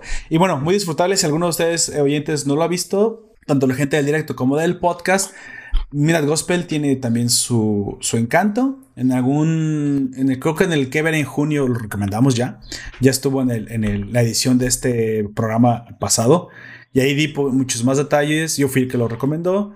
De por qué deberían de verlo y cuáles fueron los capítulos que más me gustaron y por qué me gustaron. No spoileo demasiado. De hecho, básicamente cada es una historia diferente. Y ahí explico exactamente de qué se trata también el gospel. Una, una oyente en vivo, Saraí Barcer, nos dice: Gunter tiene fallas técnicas. Muy probablemente es porque tenga infinitum. Sí, Saraí, creo que es infinitummente lagueado. Saludos, Saraí. Pero creo que le están robando el internet. Y no solamente creo que le están robando el internet, creo que se están robando todos, todos sus vecinos le están robando el internet. Algo está pasando ahí con su router.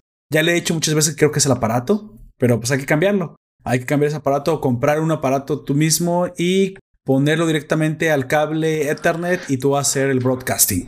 Un vocablo de los indígenas, porque hay muchos indígenas mexicanos, porque hay muchos nombres Saraí, Anaí, Silali, que terminan en I.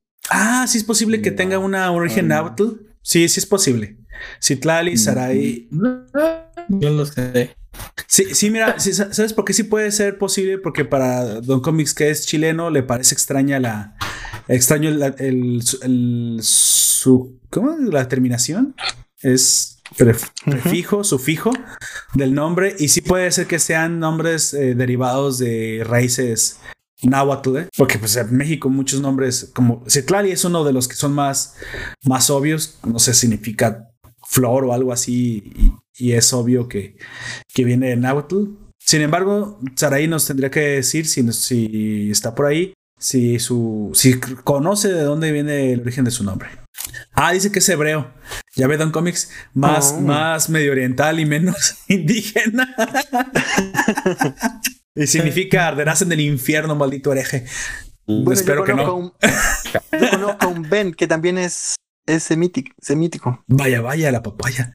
Creo que lo más, lo más común es que sean este lo que pasa es que el español tiene mezcla de todo, entonces es lo más común es que sean o sean hebreos, o sean latinos, o sean griegos, o sean germanos, porque pues por alguna razón tenemos todas esas mezclas, ¿no?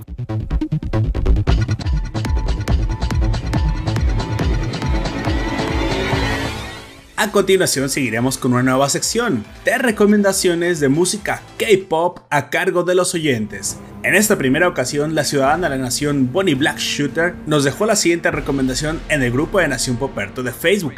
Que la disfruten.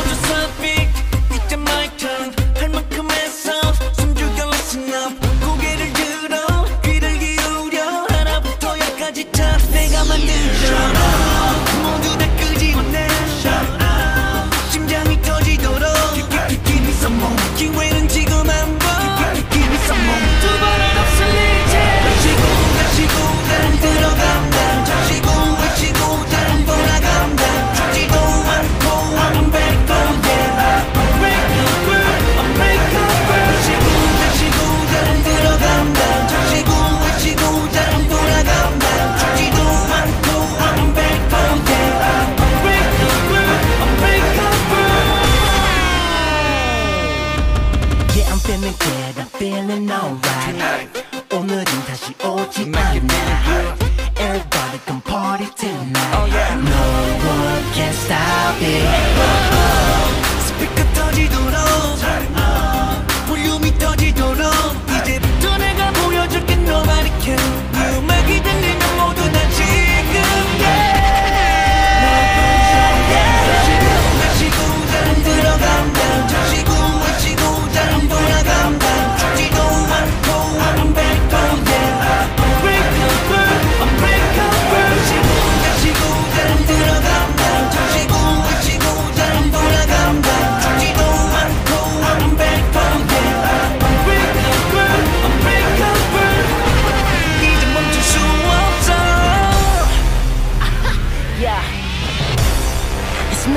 like a Mr. Kim 애교 MG uh.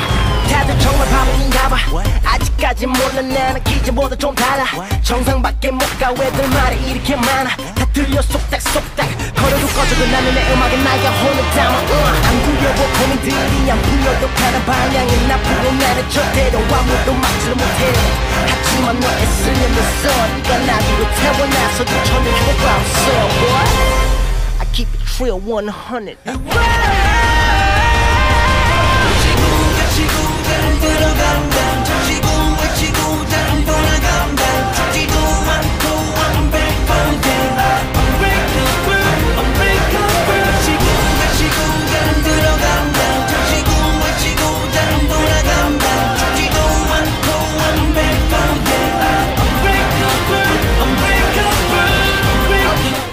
Eso que acabas de escuchar se llama Unbreakable del álbum Round 3 y fue interpretado por el cantante coreano Kim Hyun Jong en colaboración con el cantante estadounidense Jay Park. Esperamos que te haya gustado.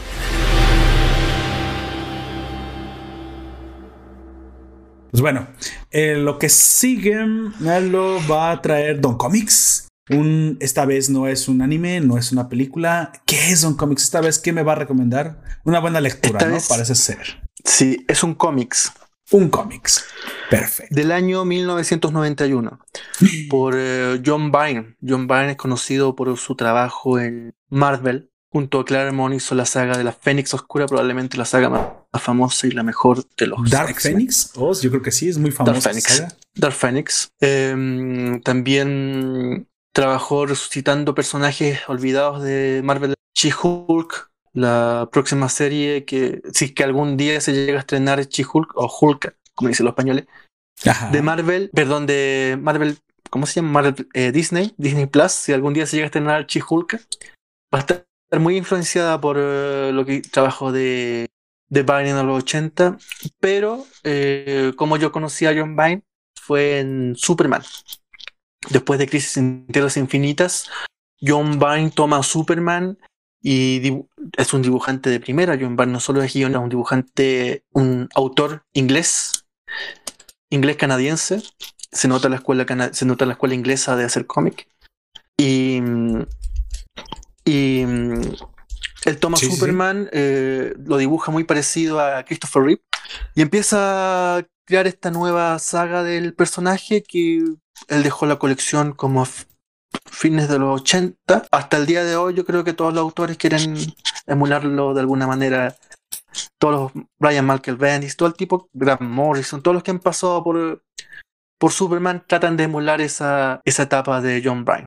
John Byrne es tanto así que dice la leyenda que tuvo que dejar la colección cuando se le ocurrió hacer un giro hacerle un giro dramático al personaje y Superman termina matando a uno de los villanos eh, no les gustó a los, editores en ese momento de, ese cómics y le pidieron que por favor dejara la, serie. ¿Por qué? Eh, como te digo, era, eran fines de los 80. Eh, volvía un personaje. Es que es como dicen el Capitán América, ese paradigma arquetípico, ese cuadrado que no tiene, no tiene, no tiene ningún fondo. Y al mover ese arquetipo, ser un, un asesino, después viene la saga del exilio. Sí. Em, no les gustó, no les gustó a los editores y le dijeron que por favor dejara la colección. Eso es lo que dice la leyenda. También hay que creer las leyendas de las dos grandes del cómic. Creo que estaba bien que le estaba dando algo más de trasfondo al personaje. Creo que le estaba tratando de escribir un, una tridimensionalidad, ¿no? Em, después de, de, esto se pone a trabajar en series independientes y en una de esas llega, vuelve, él es fans de mm, Jack Kirby, el gran dibujante y eh, guionista, más dibujante, de mm, Marvel, Jack Kirby, el co-creador de Los Cuatro Fantásticos, de mm, Capitán América, de toda esa saga de, personajes de, de, Marvel, que durante los 70 llega a DC Comics. Él es el creador del Cuarto Mundo, el cuarto mundo es Apocalypse y New Genesis, la casa de Darkseid. Él es el creador de Darkseid en DC Comics. Vaya.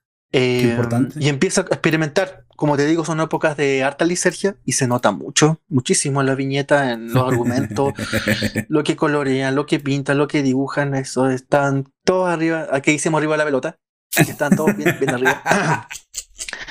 Están en un viajezón. un viajezón. Y llegan a trabajar a. Mm, perdón, y. Jack Kirby llega a trabajar a DC, crea Kamandi, también crea OMAC. OMAC. OMAC lo crea casi al expirar su contrato. Llega a ser ocho números. OMAC es un guerrero de un futuro cercano en que dominan las corporaciones y los pseudos. Él es un humano normal que por una operación bioinformática se transforma en oh. Nomac, esta especie de Capitán América Chazam con una moica. Un Sí, está súper surrealista el personaje, o sea, está como ponqueto. una chaqueta de camión, una cosa bien extraña. Pero Mad Max está. Sí, sí. Está muy Mad, Max. Sí. Eh, bueno, crea OMAC, este personaje que es un humano normal en, sus en, su, en su habitualidad, se llama Buddy Blank. Y es interesante porque este Buddy Blank, cuando lo dibuja Jack Kirby, se parece mucho a Jack Kirby. Podríamos decir que es un autorretrato de Jack Kirby, muy parecido a Jack Kirby. Eh, y por esta serie de operaciones que bioinformática, su cuerpo se enlaza a un satélite en órbita que se llama Hermano Ojo. Y cada vez que necesita invocar ese poder, Hermano Ojo lanza un rayo y él se convierte en hombre. Es Shazam, básicamente. Así, salva el día, pero eh, cibernático. O, no, sé, bio, cibernático. Y así salva el día.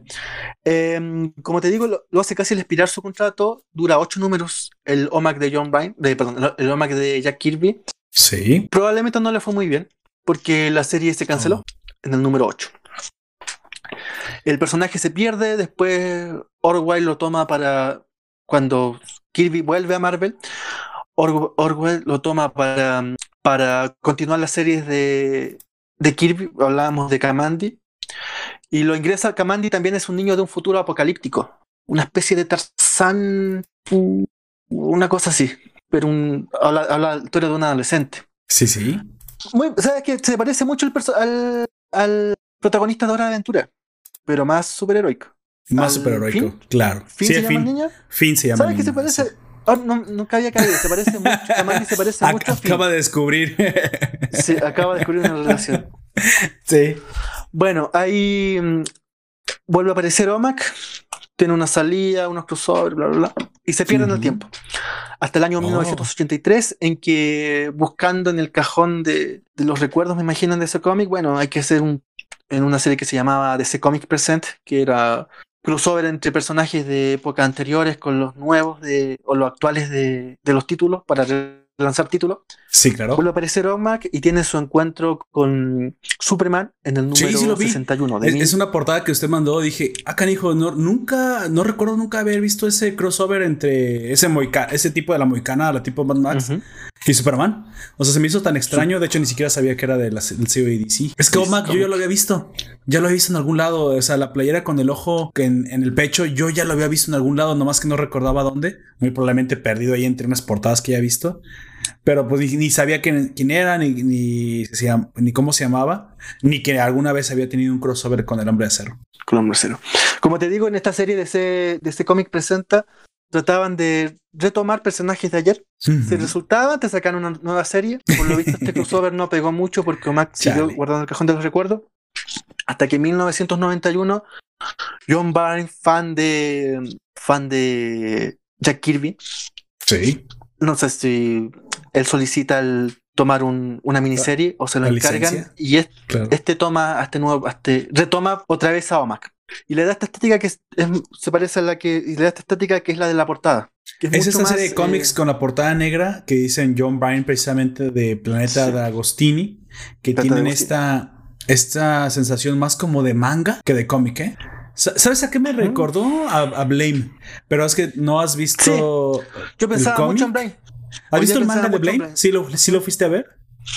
Sí, sí, ah, no el manga no, pero eh, eh, argumentalmente se parece mucho. Sí, y, me, dio la impresión de que está muy parecido. Sí, Blame es posterior. ¿De qué año es el manga? No, Blame debe ser de Tsuomi Hey. También una gran obra de ciencia ficción que, está, que tiene su película adaptada en, en Netflix, que lamentablemente solo adapta un arco y que estoy esperando que lo saquen. Blame fue publicada como manga en 1998 y terminó de publicarse en el 2003. Tiene 10 volúmenes y el señor no paró hasta que terminó. Se le agradece que no se haya tomado 30 años en terminar el, la obra. Él, en 5 años terminó los, los 6 tomos que tiene y una precuela. Blame. O sea, 98 estamos hablando de hace 22 años. Y pero terminó de publicarse hace 18. Pero sé que Amazon Prime Libros hizo una reedición Master Edition. Sí, sí, la he visto. Está preciosa, pero carísima, pero preciosa. Cara, sí, es bastante cara. Es bastante cara, pero tiene, yo tengo los scans. Eh, si lo necesitan gente, nada más eh, contáctenme por el Discord y les paso los, los scans. Uf, uf. Es, cada, cada tomo pesa, y si lo quiere también se lo paso en Comics como no, Pesa entre 200, 100 y 200 megas, que es muchísimo para un tomo de manga. Pero los scans tienen una, una definición. Yo lo puse, los, lo transmití a mi televisión 4K. Híjole, está impresionante. Vale la pena. ¿Y por qué un manga? Pues tendrías que verlo en 4K, en una, televisión 4K si es, si es posible. O en la mejor pantalla. Es porque Tsuomi Nihei, así como vi los ciertos momentos de las, de las páginas en OMAC en su reseña de su canal, tiene harto detalle, o sea, tiene. El señor parece un, un, un Picasso, un, un Van Gogh mezclado con, con arquitecto frustrado. Porque le tiene un detalle. Yo siempre he dicho que en Blame el personaje principal es la mera excusa para dibujar escenarios. Los escenarios son los verdaderos héroes en esta. Te transmite un mundo con el arte del, del dibujo sombreado que digo. Eh, pocas veces he visto y es la única vez en mi visto que he visto que, se maneje un arte de sombreado en el manga de ciencia ficción a este nivel. La película, aún, aunque es en 3D y está muy bien hecha, no le hace justicia al manga. Pero entonces coincidimos que hay una extraña conexión entre este OMAC sí, claro. Es, que son del tiempo. Yo, creo que están muy influenciadas por Mad Max, Terminator. Era el tiempo del cyberpunk. Mad, Mad Max está influenciado por OMAC. Bueno, OMAC también tendrá su pero claro. desde el año 74. A, lo que me refiero es que era el momento en que el cyberpunk estaba como en apogeo, como que era la era punk. También recuerda que también comenzamos en la secundaria, en, la, en, la, en el instituto, a escuchar un poquito de Van Essence, de un poquito de Blink 182, Fat Lip, un poquito de punk en aquel entonces, aunque no haya sido directamente punketo o haya sido, o sea, vestido, puesto aretes en todas partes de su cuerpo, sí todos teníamos un poquito de relación con, con el género de, música. Y es porque en todos lados tenía mucha influencia del punk. No sé si se deba completamente a Terminator u otras obras que, que han influenciado mucho esta estética de futuro apocalíptico. No, no solamente Mad Max, porque Mad Max es más vieja. pero la amenaza de la guerra nuclear. Es posible que sí, la Guerra Fría. está tan cerca la Guerra Fría, la, amenaza posmodernista, posapocalíptica, tipo cyberpunk, se veía muy reflejada en él. Pero Blame lo lleva a un nivel donde la ciencia ficción, básicamente Blame es la ciencia ficción pura como, como es llevada al máximo. Y aquí creo que sí se, sí se va un poquito más por la problemática social. Porque recuerda que en Blame no se resuelve ninguna problemática social. Allá no hay. Allá no hay desigualdad porque no hay personas. Básicamente. Y Omac no, Omac sí ya, ya, ya se centra más en un futuro más tipo Terminator. Es, a mí me dio más la impresión de que era, pero del, del futuro, pues, del futuro malo del cual se supone viene ¿Cómo se llama el personaje principal de Terminator? ¿El héroe? Que no es Arnold Schwarzenegger. Em, John Connor. John Connor. John Connor. Del tiempo de lo supuestamente John Connor quiere viajar porque su tiempo ya es una mierda, básicamente. Voy a hacerle una pequeña corrección aquí a Life Anime Bo que dice que desde Julio Verne hay personajes eh, posapocalípticos. Cyberpunk. Como siempre le voy a corregir se equivoca porque. Mm, Ese no recuerdo ninguno. De hecho, ¿eh? la, creación de Julio Verne se sitúa en la modernidad. Creo que sería. Asimov, coincidiría conmigo que Asimov es el que tiene un poquito más de obras posapocalípticas. Pero Julio Verne está situado en la, en la modernidad, perdón. ¿Y cuál es la idea principal de la modernidad? Que el futuro nos va a traer mejores respuestas que el pasado. El hombre va siempre a superarse a sí mismo. Ah, es cierto. Y en el cyberpunk todo se va al demonio. Claro. Desde la Segunda Guerra Mundial y la posmodernidad la historia es, un, es un bucle. Puede ir y volver y vuelve como siempre, parece que ahora un poco más. Era un futuro optimista, básicamente. y, en, el cyberpunk no, todo se va al demonio. La, la, modernidad, digo, la del futuro se vuelve un... Básicamente terminamos siempre extintos o cerca de la extinción, muy tipo Mad Max. nada más que en, en, Blame lo llevan tanto la ciencia ficción que incluso los cyberpunk se ve superado. Es, básicamente ciencia ficción postapocalíptica en su estado más puro. Es algo extraño que, que, la gente debe ver para que se entienda básicamente qué está hablando. No es fácil de, no es fácil de digerir y no es una obra para todos. Pero Omak creo que sí es más tipo Mad Max. Me recordó más esta película de esta La Furiosa. ¿Cómo se llama esta actriz sudafricana? La Scarlett Johansson. No, la. No. Eh... la mujer, más guapa del año 2000. Sí, sí, sí, una de las... No puede ser posible que haya olvidado el nombre de okay, Mad Max. Mad Max. Charlize sí, Theron. Charlize Theron. Charlize Theron. Lo que pasa es que ya, ya ha sido sustituida por nuevas actrices, pero sinceramente, esa mujer, si no llegó a ser de las más, más, más, digo, las mujeres más hermosas del mundo, sí una de las mujeres más hermosas del mundo. Y creo que tiene, es muy buena actriz aparte. Eh, bueno, pero sigamos con Lomac. Entonces, el año 91, eh, John Pine retoma, esta idea del clásico de Jack Kirby y trata de darle una nueva continuidad. Como te digo, el autor Vine es fans y cada vez que puede homenajea a Vine en sus, en sus cómics, en su historieta.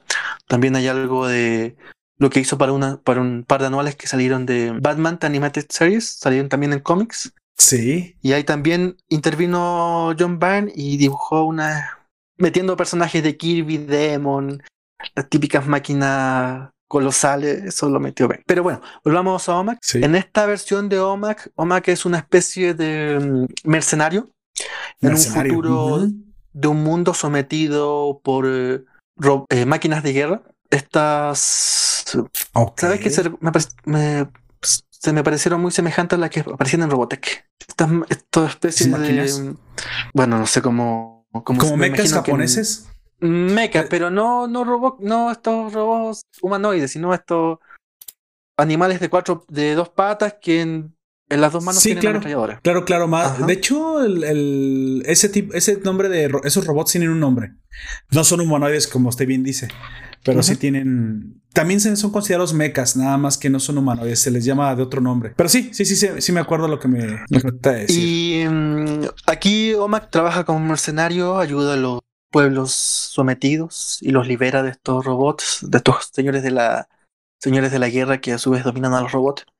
Sí. Y se le paga como a un mercenario con comida o a veces con sexo. Y es lo que eh, Grafica también en, las viñetas em, John Vine. Y es interesante porque aquí vemos que el actor está teniendo absoluta libertad para irse con el personaje. Es una historia muy adulta. Bueno, ¿eh? de que era. Muy ¿Mm? fuerte. Es una historia muy adulta, suena bastante fuerte. Pero sale, sale del, del, cuadro, del, cuadrado de ese cómics. No sé por qué esto, este no aparecía en el sello vértigo. Desconozco la razón, pero cabe de todas maneras. Eh, y así tenemos a este Omak mercenario del futuro luchando para salvar pueblos. Y en una de esas aventuras, en que también el personaje Omak tiene muchos soliloquios. Eh, cuenta cómo él ve el lugar, cuenta cómo siente al matar, cómo ve a su enemigo. en un ah, momento te dice: rompo la máquina, saco a alguien de la cabina es tan joven como yo cuando, como cuando yo empecé en esto hace 20 años atrás, probablemente un adolescente. Y en la, viñeta siguiente lo vemos rompiendo el cuello. Dialoga con el interlocutor, o sea, con, contigo, con el rompe la cuarta pared de cierta forma. Muchos soliloquios, muchos, muchos soliloquios. y son soliloquios bien, interesantes porque son adultos. Claro, absolutamente adultos. Yo aplaudo cuando tienen ese tipo de profundización, aunque sean monólogos, porque es cuando te das cuenta que te identificas como con el personaje, como que sabes que está pensando, como que está reflexionando, te da la impresión de estar más vivo. Al menos eso es lo que me Lo alejo un poquito de, lo naif, que como te digo, era Superman Omac del año ochenta y tanto, que era bastante naif, y mucho más del, de la mentalidad que tenía el Omac de Jack Kirby, que también por los años era básicamente un robot humano. Y así se dirigía a Noma.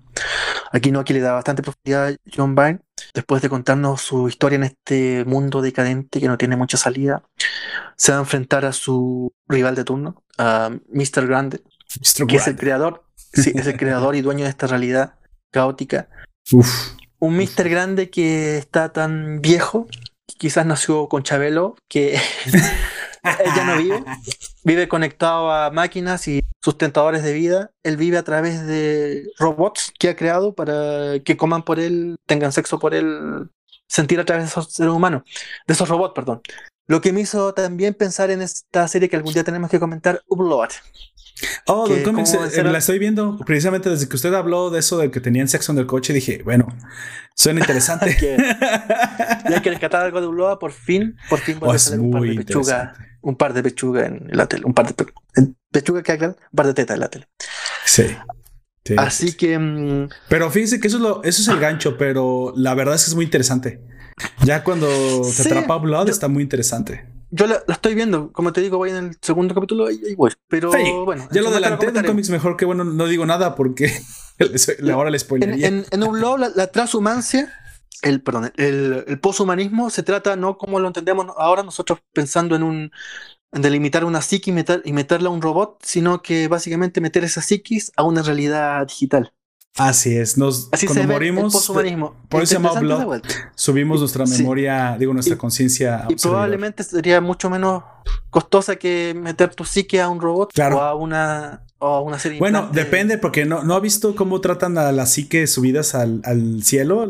Es como una app. Sí, por eso digo. Con micropagos. es, que es que también juega con eso. Juega. Bueno, si los muertos están en esta realidad virtual, qué tan real es la realidad que viven los vivos. Así es, hay que cobrarles esa parte, si ya los tenemos atrapados. Bueno, entonces seguimos con Nomak. Le toca enfrentarse a Mr. Grande, a quien termina matando.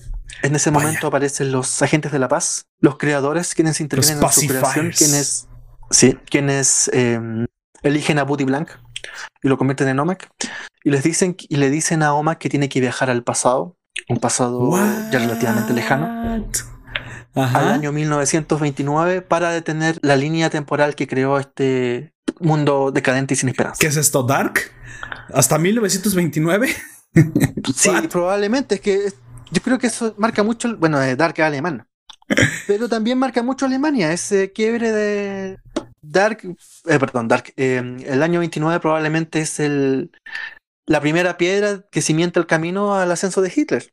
Y sí, sí, sí, pues la gran recesión, ¿no? mucha gente dice que la gran recesión puso a Hitler en el poder. Y para Estados Unidos es el, la primera gran decadencia que yo creo que la segunda es después de la guerra de Vietnam. El, segundo, el primer gran colapso que tienen como, como nación. Sí. Que también los marca. Hay muchas películas, muchos libros, las uvas de la ira sobre esta, esta época.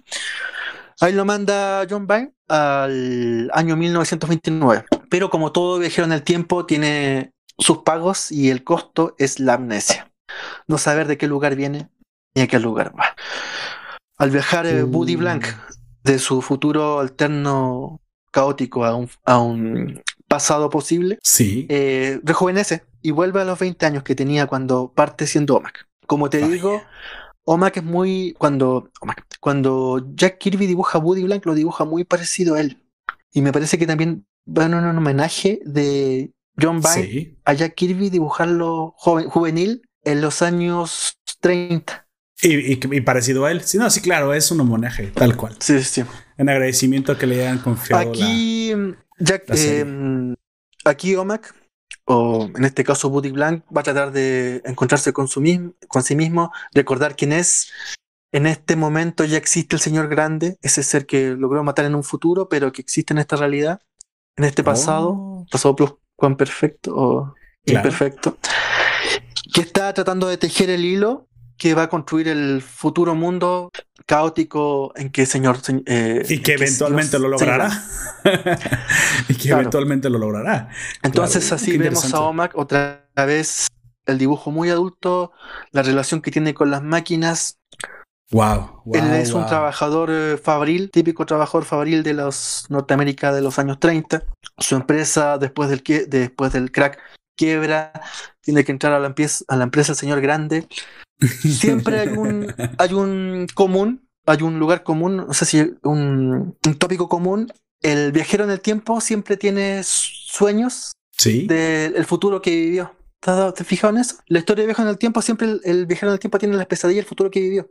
Incluso las chicas que saltaban en el tiempo, ella tiene. Oh, bueno, son recuerdos. El futuro es un recuerdo, ¿no? Para nosotros. Sí, sí, sí también tiene pesadillas. Días del futuro, pasado. Días del futuro pasado. Otra. Otras, me parece que también está John Byrne. Está Claremont y John Byrne. Una miniserie, también muy buena miniserie de, de los X-Men. Vaya, vaya. Claro, ahí está John Byrne y Claremont también. Eh, eh, bueno, después de esto, Woody Blank tiene estas pesadillas. En estas pesadillas recuerda, como hablamos, este futuro del que viene. Antes de que fuera creado incluso OMAC y que también son un homenaje de Jack, John Byrne a Jack Kirby, porque ahí hace recuento de cada viñeta que hacía Jack Kirby en esos recuerdos, con el dibujo de John Byrne, que es precioso. Sí, blanco y negro, los interiores, muy, muy bonito. y, manga. Eh, y en este momento va a ser cuando un amnésico Buddy Blank ingresa a la fábrica del señor Grande señor Grandelo. Y no se va a acordar quién es, pero lamentablemente el señor Grandelo conoce el pasado, o sea, por una ah, serie sí de lo ¿Cómo? Sí, él, sí, lo va a recordar. Por, un, por, una razón que te van a contar también en la historia. Y se enfrenta a Buddy Blank, lo tortura, está a punto de matarlo cuando un hecho eh, que solo sucede en los cómics hace girar la historia.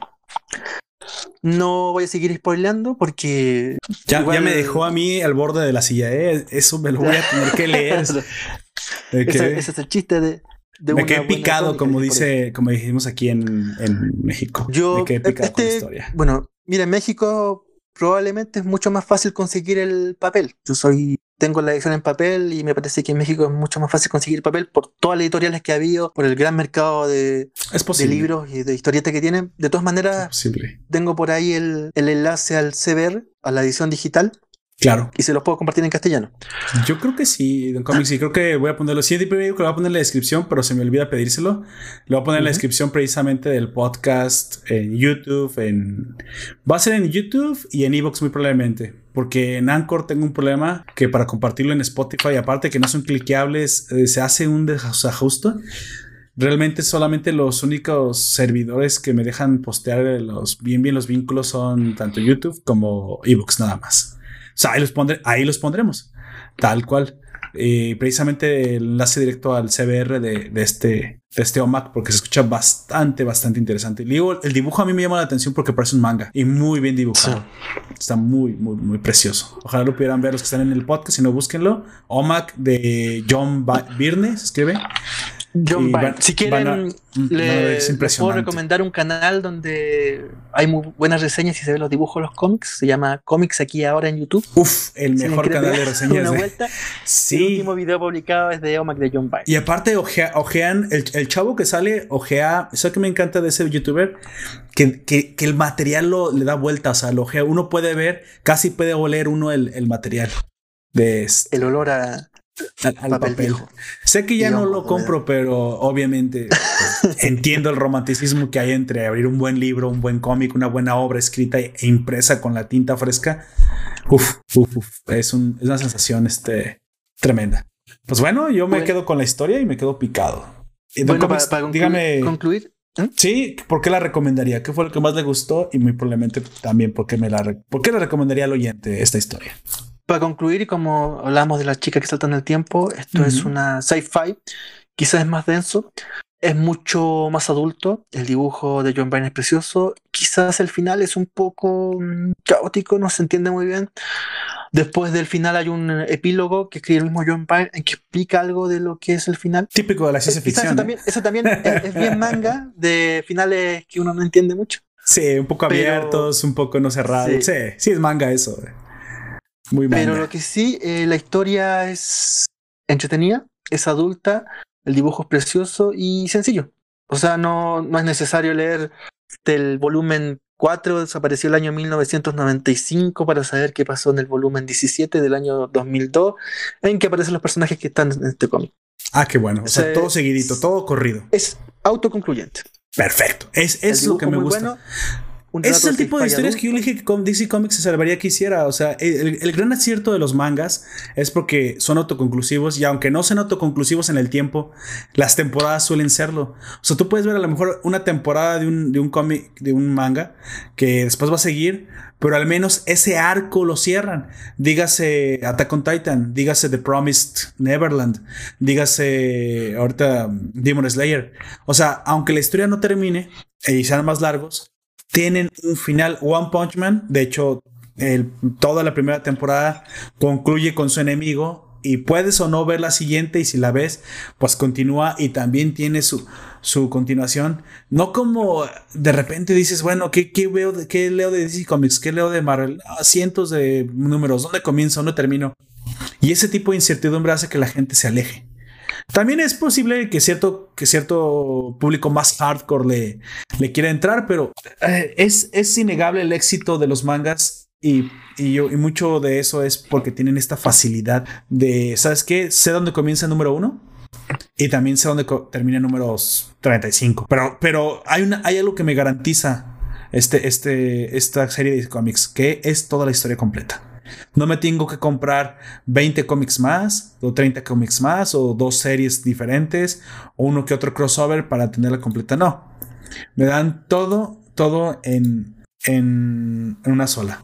¿Sale? Y ese es el gran acierto de los mangas, que creo que también aquí lo hizo muy bien eh, DC Comics con Amok. Comienza y finaliza. Y se acabó.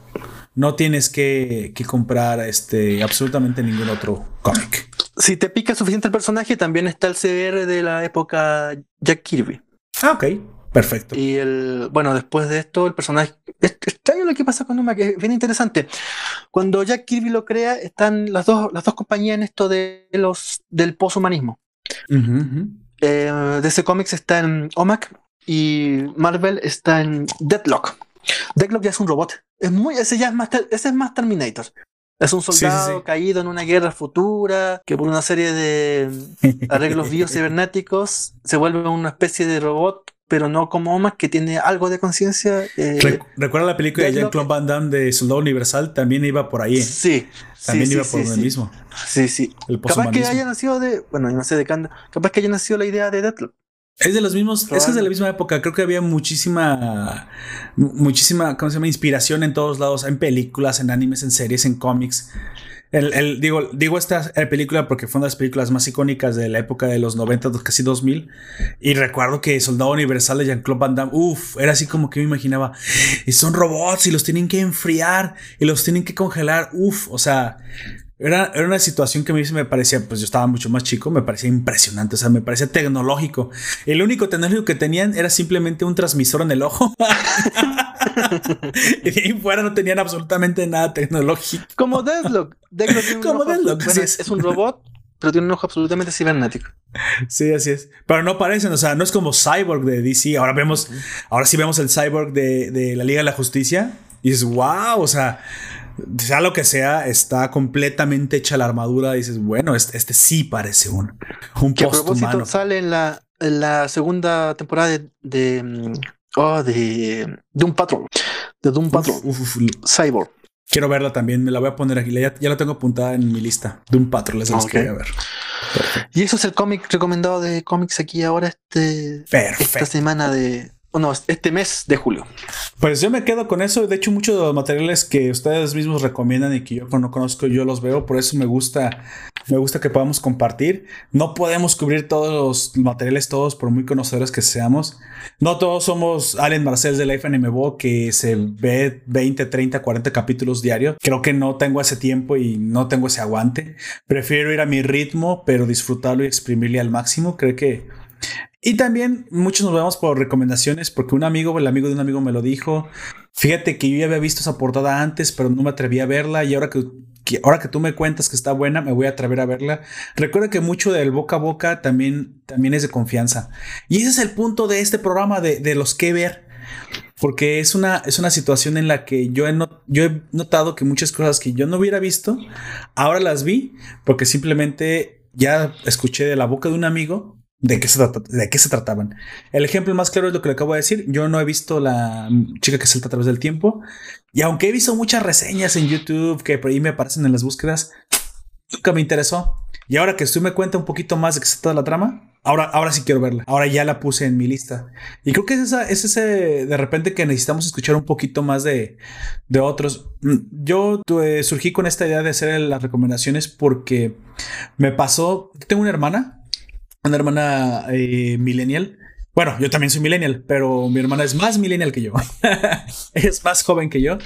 Está en la universidad en este momento. Y ella me cuesta mucho trabajo recomendarle buenos materiales. De repente yo le digo, mira, esa serie está buena. Esta otra serie está buena. Y me dice, no, es que no quiero. O sea, como que tiene... Hay un cierto rechazo a ver nuevas cosas porque el tiempo, porque estoy cansada, porque no sé de qué se trata y no sé si me va a gustar. Entonces utilizo esta técnica del storytelling que utilizamos mucho aquí en el podcast y comienzo a contarle, fíjate que acabo de ver una película. Fíjate que está muy buena porque me encantó. ¿Sabes qué sucede? Es un soldado que se muere en la guerra y vuelve a vivir ese día y vuelve a vivir ese día y conforme hace cosas diferentes comienza a ganar la guerra. Pero lo que no te conté es que la guerra es contra alienígenas. Y eh, le estaba contando, por ejemplo, el filo del mañana y se la vio y le encantó. Pero nunca lo hubiera visto porque pues era de Tom Cruise y pues era de acción y ella no le gustan ese tipo de cosas, a ella le gusta más orgullo y prejuicio, que no tengo nada contra orgullo y prejuicio, no me vayan a quemar en la hoguera, pero o sea, tampoco es la, la hora que te requiera más, más concentración, estamos de acuerdo para ver. Entonces esta hermana mía, yo sé que le gustan cosas complicadas, pero suele ver muchos chick flicks y muchas cosas ligeras porque simplemente no se las recomiendan. Bueno, ayer hice que viera The Bust of Night porque le conté esta, esta forma en la que los diálogos te narran un mundo y un chisme grande y le encantó. Dice, ojalá cada vez que tengas este tipo de materiales, por favor, recomiéndamelas para que no me las pierda. Y, es, y eso nos pasa a muchos, ¿eh? Y creo que es, es, por eso que de estos podcasts, si te llevas uno o dos materiales, no te digo que todo, que te han interesado, por eso hay. Ah, ahora Don Comics es la primera vez que participa y nos trae un, un cómic, pero han habido videojuegos, han habido mangas, han habido películas, han habido series de TV, películas clásicas, series TV de los 80s, de los, hasta de los 70s, dependiendo. Y es que hay, hay de repente hay unas joyas perdidas para algunos. Digo, no todos somos Life Anime que nos vemos 40 40 materiales a, diario, ni, ni los aguantamos ni tenemos el tiempo, pero si escuchamos una, una que otra, digamos, cosecha de, personas que nos guste, que nos guste el material, que nos guste cómo nos lo cuentan, vamos, eh, podemos, podemos ver cosas que nunca habíamos visto antes. De hecho, los aeronautas, muy probablemente si usted no me lo hubiera recomendado, yo no lo hubiera visto. A mí no me llama la atención el tráiler, a mí no me llama la atención el, la portada, pero ahora que usted me contó más, fui a ver una reseña un poquito para saber más y, se ve que es el tipo de materiales que a mí me gustan. Dije, ah, mira, me lo hubiera saltado y Dios, Dios sabe cuándo lo hubiera visto, de aquí en 10 años o nunca me lo hubiera perdido. Pero porque ahora supe de qué se trata, ahora la voy a ver.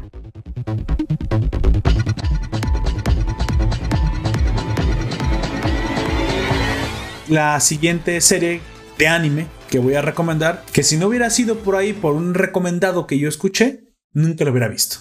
Y me pasó a mí. Y me pasó ahora. Y no, y no porque no me lo hubiera visto, porque no me llama la atención, sino porque aparte de que creo que no se está emitiendo ahorita en ninguna plataforma oficial, eh, es ese tipo de animes que de repente solo se emiten en Japón y, y no son tan famosos y luego no las traen y uno nunca se entera pero de repente sigo algunas páginas especializadas, vi ciertos comentarios muy buenos de una serie que se está emitiendo y dije, déjame dar un poco de oportunidad, solo ver el primero o segundo capítulo de la serie, si, si me gustan la sigo. Y, y, en el caso de esta serie no fue la, la excepción. Eh, le vi el primer capítulo, el segundo capítulo y decidí seguirla. Aun cuando creo que no es de 10, eh, desde ahorita lo advierto, no, no creo que sea lo mejor que hayas visto, pero es muy, muy entretenida y tiene una premisa muy original. Básicamente, este anime de cómics, vamos, vamos a comentar. No, ahorita no diré el nombre. Eh, le comentaré más o menos de qué trata. Básicamente es un, es un muchacho de la, de la escuela, como todos los animes que en Japón suceden en la escuela. Es como en Estados Unidos, todos los alienígenas invaden Estados Unidos por alguna razón. Todos los animes eh, shonen, que son de acción, suceden en la escuela. Es un muchacho entre 15 y 16 años que tiene una peculiaridad. Él a todas sombras parece normal. A todas luces parece un estudiante poco peculiar, sin ninguna clase de talento eh, supernatural ni nada de eso. Sin embargo, eh, él pues es, es, bastante sensible, se preocupa por los demás, es buen amigo, es, bastante estudioso, ayuda a otros eh, e incluso tiene esta, este interés por los seres vivos él en algún momento va por la calle y se encuentra un perrito, un animal muerto, no es un perro, es un, animal muerto, un mapache creo. Le da mucha, le da mucha lástima y no lo puede ignorar. Va y se ensucia, cava un pozo con sus propias manos, lo entierra y le da una cristiana sepultura. Es ese tipo de muchachos, digamos, un, un buen ciudadano. Sin embargo, tiene un problema, una afección extraña. Un buen día eh, yendo hacia su casa, ve un incendio a lo lejos. Él vive en una comunidad pues, que está entre vegetación, hay un poco de bosque a las orillas de la ciudad, y ve un incendio. Acude al incendio. Sin embargo, eh, parece que es un almacén que se está quemando eh, en medio de la nada. Básicamente parece un almacén de, madera, no, tiene otra cosa más que madera y materiales para construcción, muy, muy alejado de la ciudad. Y logra vislumbrar el cuerpo de una chica adentro del, almacén. No, todavía las llamas no han llegado a su cuerpo, todavía no la han quemado, pero se encuentra en medio de ella, está rodeada por las llamas. Si él no hace nada, o no llama a la policía, o no, llega nadie a ayudarla pronto, ella morirá y él comienza a desesperar. En algún momento no, no, sabe qué hacer. O sea, y es algo que nos ponemos nosotros también. ¿Qué haríamos? Llamamos, llamamos a la policía, llamamos a los bomberos. Creo que la gran mayoría de nosotros es lo que, lo que haríamos. Sin embargo, por cómo va avanzando el fuego, no hay demasiado tiempo y tienes que decidir si tú arriesgas tu vida y entras en un incendio, lo cual no es recomendable para nada, gente, porque no lograrían rescatar a nadie y aparte también terminarían siendo víctimas, ya que el, lo peligroso de un incendio es el humo. A veces parece fácil entrar, pero el, humo llega a intoxicar a la gente muy rápido y a veces no logran hacer nada. En este caso parece y una, mm, bueno, los, los ingredientes del fuego son aire, calor y mm, combustión. Una, cuando, ese es lo que es. en teoría hace los bomberos. Cuando uno entra de una forma muy violenta a un lugar, se produce una, no sé, imagínate tú, se está quemando una pieza, si tú abres la puerta de par en par, se produce una fuerte entrada de aire. Sí, es cierto. Lo que en vez de apagar el fuego, eh, acelera la combustión.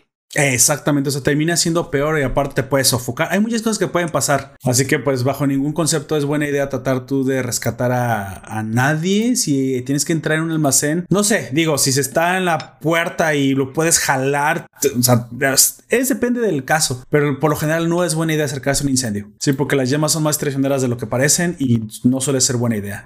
Sin embargo, en este caso él eh, sabe que puede ayudar. En algún momento comienza un soliloquio hacia al interlocutor. Dice, no podría hacer nada por ella. Sin embargo, parece que esta vez eh, este, este poder tan extraño que tengo, que por alguna razón adquirí y aún no descubro por qué, tal vez pueda ayudarme esta vez. Y aunque por muy extraño que parezca, se convierte en una botarga.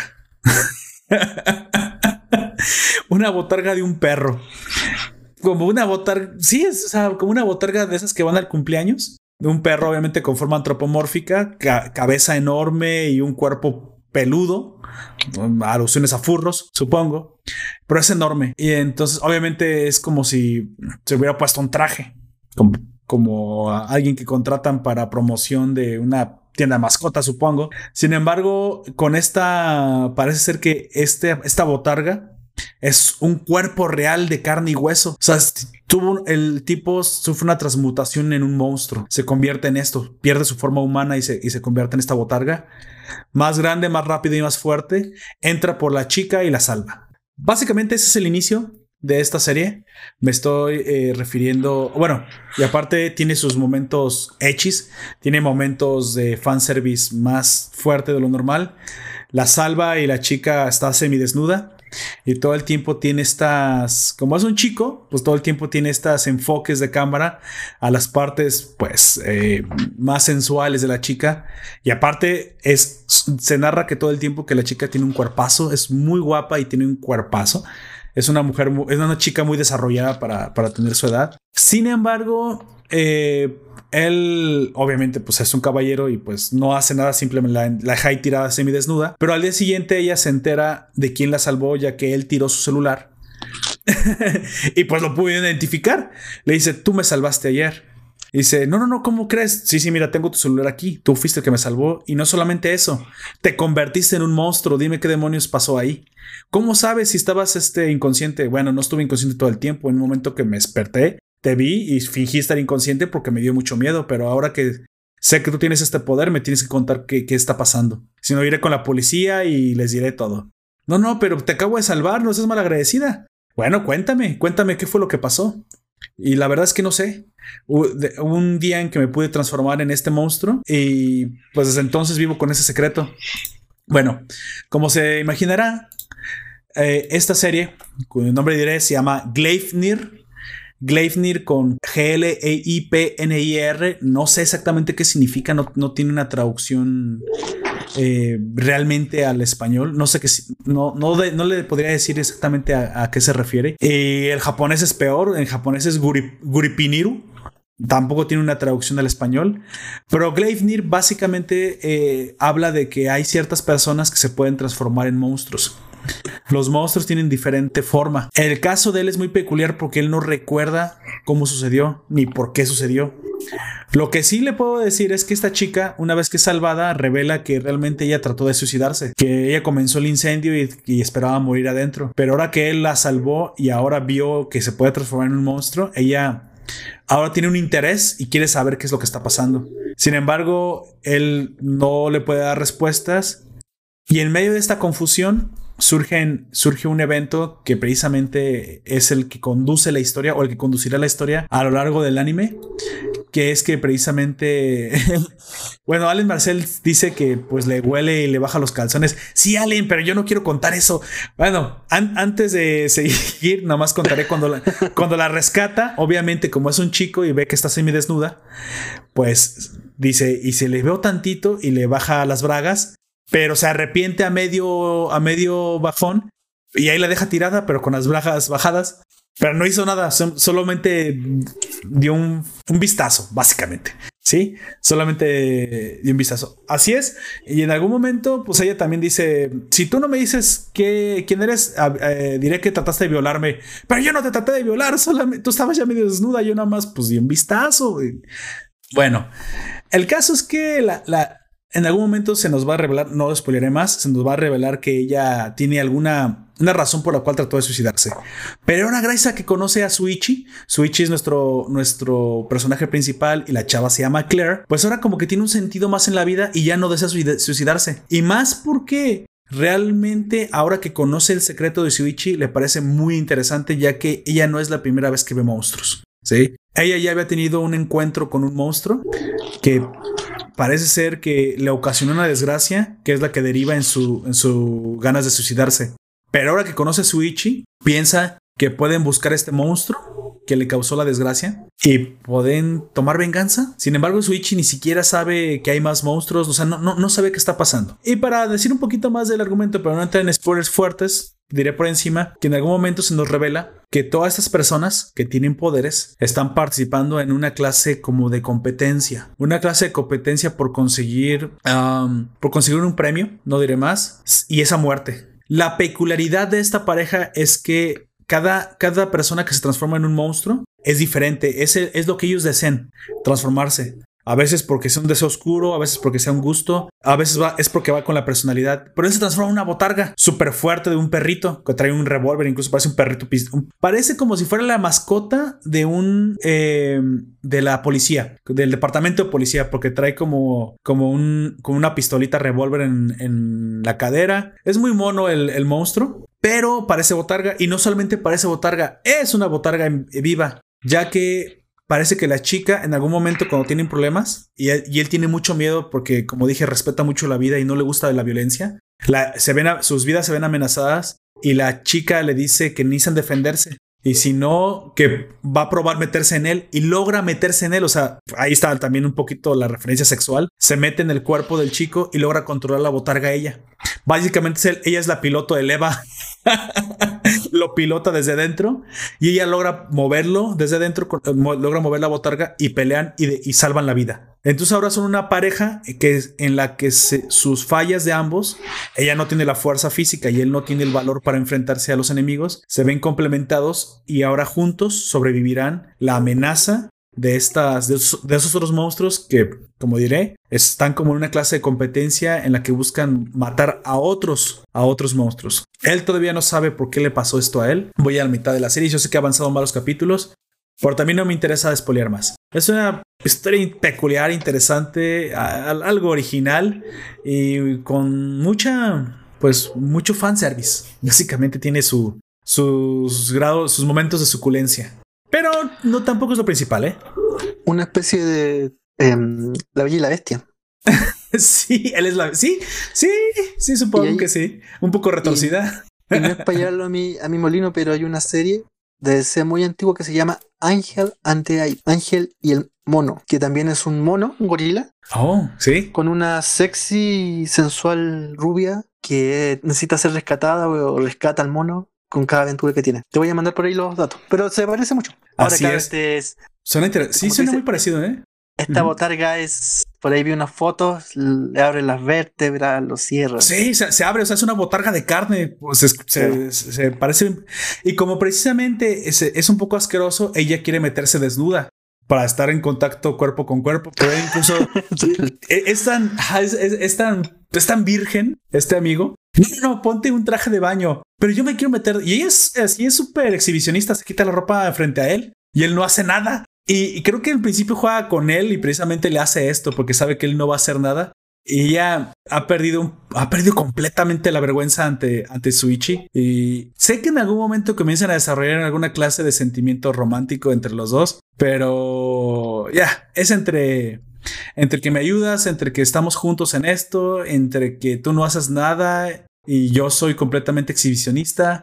sé que muy probablemente como en estos casos el manga sea mucho más explícito y en el anime pues está un poquito más censurado, menos explícito, porque pues tiene que hacerlo para poder transmitir a ciertos en ciertos horarios. Muy probablemente en el manga sí vamos a ver a la chica completamente desnuda y con todo dibujado, porque acá también se llega a ver desnuda, pero eh, la silueta, no de frente, y no dibujan, pues ya literalmente explícito pezones o cosas así, no lo dibujan. Muy probablemente en el manga sí, eh, porque suele ser así. Pero es interesante y me pareció muy entretenido. Como dije, no es que le dé un 10 una zona para prima del shonen, pero por su, como usted dice, por su bella y la bestia relación, me pareció peculiar y que dije, es algo diferente, es algo fresco y le di la oportunidad y me estoy divirtiendo. Voy en el capítulo 6, sé que hasta ahorita han salido 12 creo, voy a la mitad de la serie, ya se empieza a ver por qué, por qué son ciertas razones, cuál es el enemigo, por qué está sucediendo esto, quién les da los poderes, pero sinceramente es algo que me gustaría que descubrieran ya que es interesante, no tardan mucho tampoco en contarlo. Y sobre todo aquí las peleas son lo que va, va a ser el, el protagonista principal principal. Sí, cada enemigo busca tomar la vida de otro y, la relación de ellos dos, digo, tipo Evangelion, tipo piloto Eva, es lo que los llevará a, hacer una, a, complementarse y a ser una pareja que llegue a sobrevivir esta amenaza, básicamente. ¿Qué fue lo que más me gustó? Esto, lo que fue peculiar y porque que fue nuevo que fue bastante fresco. ¿Por qué la recomendaría? Precisamente por ver algo diferente. Yo no había visto nunca algo similar, algo parecido. Ah, muy probablemente ah, he visto resquicios de esta colaboración, este ama esclavo. Muy probablemente ya les he visto antes. Muy probablemente al estilo de lo que usted me dice de Ape. ¿Y qué era? ¿De Ape y The Boy? Ángel, Ángel Ape. Ah, Ángel y el mono. Ángel y el mono. Muy probablemente ya he visto también esta, esta arquetipo antes. Es posible que sí lo haya visto. Pero nunca así y me pareció, lo que sí me gustó, y eso sí lo tengo que decir, es que tiene calidad. O sea, el dibujo tiene yenes, le aventaron sus dineros, la calidad está presente y eso se agradece porque pues últimamente ya no le querían meter nada de calidad a la acción y se veía una farsa. Eh, háblese Seven Deadly Sins. sí. Pero no, esta, esta serie tiene, tiene buena calidad y de entrada por eso lo agradezco. Tiene mucha buena, buena acción. Eh, como dice Allen Marcel, estoy completamente de acuerdo. Es un Battle Royale. Exactamente. ¿Y sabe cuál Tota también está saliendo así como Battle Royale? Aunque no, no va por el estilo de monstruos. Es una que se llama Darwin's Game. Que también recomendamos en el Kevin en junio si te lo perdiste 2020. Por ahí cuando Gunter no tenía lag, él lo recomendó. que, por, que por cierto nos tuvo que dejar porque prácticamente la conexión ya no lo dejó ni siquiera mantenerse conectado. Yo lo despido por, eh, lo despido por, por él. Pero esta, este es un Battle Royale, sí. Aquí también da la impresión de que es un Battle Royale este, por... Um, el objetivo no lo diré, no diré el premio porque tiene, está intrínsecamente ligado al, a la trama de, las, de la serie, pero la supervivencia es básicamente lo que prima. Y en Darwin's Game también es así. Hay una, nada más, que Darwin's Game es mal, más el estilo, del, el estilo de los Juegos del Hambre. Es un Battle Royale, pero está siendo televisado. Entonces a los participantes los obligan a, matarse entre ellos y por alguna y ganan dinero con ello. Aunque no les pregunten si quieren entrar o no quieren entrar. Y este y hay, hay personas que están disfrutando del macabro show básicamente de mm, también me parece me suena como a Gantz. Gantz en algún momento tenía este, em, esta esa temática de show de Gantz, no, Gantz como si fuera de como de show televisado, nada más que no era un Battle Royale obviamente y Darwin, Games sí lo es y también este también lo es, nada más que si no lo están televisando, esto es por otra razón, esta supervivencia se, se, tiene que dar por una mm, por una razón que está, digo, está intrínsecamente eh, ligada a la razón por la cual se transforman en monstruos y todo eso. Te lo cuentan muy pronto, te lo cuentan como en el 4 o en el 5. Así que tampoco te la hacen mucho de, de emoción. Allen Marcel, si quieren saber la razón, Allen Marcel la, la escribe en el chat. Es. Em, tiene em, ahí sus, sus este, los spoilers, supongo. Y si no te interesa, pues los pueden leer. Ahí están. y da una, una, clase de, de, de biología de, doctorado. sí, dice la cosa eh, con, con Darwin's es que la evolución game Ah, ok, es que, eh, es que en Darwin se supone que precisamente el que gana es el mejor apto, porque es el más apto, ya que los, como están, ese, ese juego nunca termina, todo el tiempo lo están transmitiendo en vivo. Tú puedes hacer alianzas y, e incluso trabajar para otros jugadores, este, ya que se, se trata de obtener dinero, se trata de obtener puntos. Entonces no necesariamente tienes que matarla a todos. Si igual te alías con otro, puedes hacer lo mismo que pasó dentro de Juegos del Hambre. Recuerda que también hay un momento que se hacen alianzas, aunque todos al final tienen que matarse. Lo mismo pasa en Darwin's Game. Sí, siempre esta premisa de que el más violento en un Battle Royale sobrevive y es el más apto. Ah, es, es, parte de la misma premisa un poco ya, ya, ya usada por, un poco, un poco quemada por los juegos del hambre. A muchos les sigue gustando, a muchos no. A mí me da igual, sinceramente, lo que a mí me gusta en las batallas es que estén bien hechas. Que la, si van a haber peleas, que los chingadazos, como digo, decimos acá, estén bien dibujados. Y en eso sí lo recomiendo. Gleifnir no te decepciona la, la acción. Está de 10. Es un shonen que hace lo que un shonen tiene que hacer. Y en eso, y en eso no lo, no, no, no, no le pongo ningún pero. No le cambiaría hasta ahorita nada. Creo que no puedes, pues tendría que ser más profunda. Simplemente para se convertiría en un seinen y daría mucha profundidad. Y creo que para las peleas que tiene que haber, creo que está perfecta para lo que te quiere contar. ¿Y por qué es tan escabullidizo de, de, las, de los streaming, de los, de los canales streamer? ¿Por qué no está en, por ejemplo, en, ¿cómo se llama? Eh, Crunchyroll. Creo que aún no la, no la licencian. Déjame ver. Eh, Glaive. Eh, supongo que depende de. Mire, también pasó lo mismo con, con Made in Abyss. Made no fue emitida en Crunchyroll y fue uno de los grandes éxitos de la temporada en Japón. Yo la tuve que ver por otros medios porque ninguna, ninguna este, plataforma la licenció. Muy probablemente, no sé si les parece muy caro. Eh, es que cada página de este lado del charco del occidente elige cuál cree que va a ser la más exitosa para, pues, al fin y al cabo es dinero. Yo no sé si era porque era una historia que tenía niños para contar una historia adulta, ya que era un seinen y mucho del target de Crunchyroll son shonen, son chavos, son gente que no supera los 25 años. Entonces Crunchyroll está más, más enfocado a lo que nosotros conocemos como centennials o millennials de tercera ola, ya los que están más pegados a, a los centennials suelen ser más desesperados, no gustan tanto todavía de historias tan intrincadas, tan interesantes, tan densas, que, que tomen su tiempo para contarse. Y es por eso que un Senen tan impresionante como Made in Abyss, que después se demostró que era, que era muy bueno, no fue licenciado en un principio. Entonces, ¿usted cree que una plataforma, si hubiera sabido el éxito que iba a tener Made in Abyss, no lo hubieran streameado en, en, Claro que sí, lo hubieran hecho, pero no sabían que iba a tener tanto éxito eh, en mismo Japón y de este lado.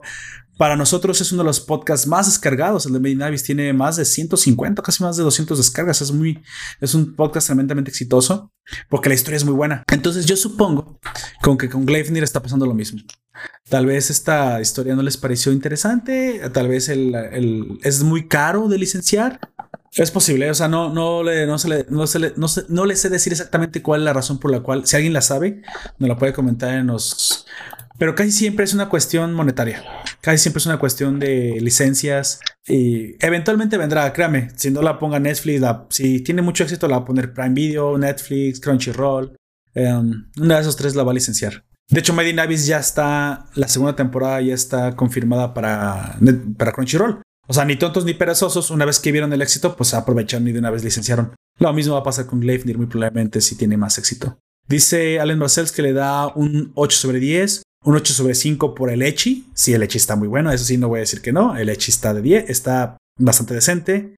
Y que la acción y las muertes son lo principal. Sí, estoy en eso, estoy completamente de acuerdo. La acción de Gleifnir es lo que la hace recomendable. Porque al fin y al cabo es un shonen. Tú quieres ver que las peleas estén bien animadas. Y en eso sí, no me quejo. Por muy ridículo que parezca que una chica sexy te pilotea como botarga de furro. No sé si eso sea un montón de parafilias juntas, Don Comics, un, montón de, desviaciones sexuales en una sola. Yo creo que sí.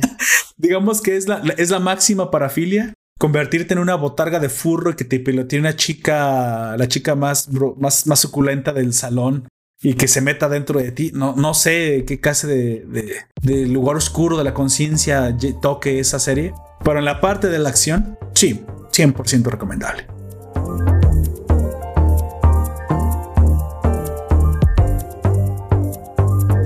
Y pues bueno, eso es todo lo que tengo que decir. Lamentablemente Gunter y su otra reseña no podrán ser porque le están robando el internet muy probablemente a los vecinos. O yo no sé qué está pasando, sinceramente. Tenemos fallas de imagen. Así de origen. es, de origen. Y se tuvo que ir. Así que Don Comics, eh, si no tiene eh, algún otro rápido recomendado que nos quiera decir ahorita, un, flash de algo que haya visto que esté en aparte de Blood, que ya lo mencionamos, que le quiera comentar aquí a nuestros oyentes. Em, la, zona, eh, la zona negativa. The Son la zona, zona oscura, se traduce la, o lo tradujeron en castellano, esta película donde aparece basada en, los, en el libro de Stephen King, como el 70% del cine de horror de, desde los 90 hasta aquí. Vaya. Donde aparece este actor que, te lo digo al tiro, em, es el protagonista, bueno, el jinete sin cabeza. ¿Recuerdas esa película de... Sí, claro. donde aparece... La vi en el cine. Johnny Depp. Y el, el jinete sin cabeza es Christopher Walken. Christopher Walken, así es. Christopher Walken. En The son una película de los fines de los 70, muy el estilo de, los, de las películas de los años 70 y muy el estilo de las eh, versiones cinematográficas de los libros de Stephen King de los años 70, que parten con un típico paisaje yéndose por un camino, como también pasa con El Resplandor. Sí, sí. Eh, nos cuenta los hechos que le pasan a un maestro de primaria, un joven eh, Stephen, ah, Christopher Walken, que está prometido con una colega, una profesora de primaria, a casarse. Ok, ok. Eh, después de... Mira, me equivoqué. No es de fines de los 70, es del año 1983. 1983. Ah, ok. Sí, sí. Eh, no pasa nada. El profesor Johnny Smith está enamoradísimo de su novia y en algún momento cuando están sobre la mm, estos, estos carros, ¿cómo se llaman? Eh, la, no, no se llaman los carritos. Eh, ah, cuando uno sube por un carrito y baja, no me acuerdo cómo se llama ese juego. ¿Teleférico? ¿Cómo? ¿Que sube por un carrito? Cuando vas, vas a la feria y te subes un carrito, una. Sí, sí. Una, no, no, es una, no, no es una rueda de Chicago. ¿Es una montaña rusa? Eh, montaña rusa. Una ah, montaña rusa. Roller coaster, pues sí, también lo entendemos, no pasa nada. Johnny Smith junta a su novia Sara, se suben a esta montaña rusa. En algún momento en la montaña rusa, Johnny Smith siente algo extraño. Como que le pasa algo extraño en la cabeza. Algo, Destino final. Algo cambia. no, ¿sabes qué? En, la, en las sagas de Stephen King eh, yo no leí los libros, sinceramente, y tampoco voy al callo con todas las películas, que son muchas.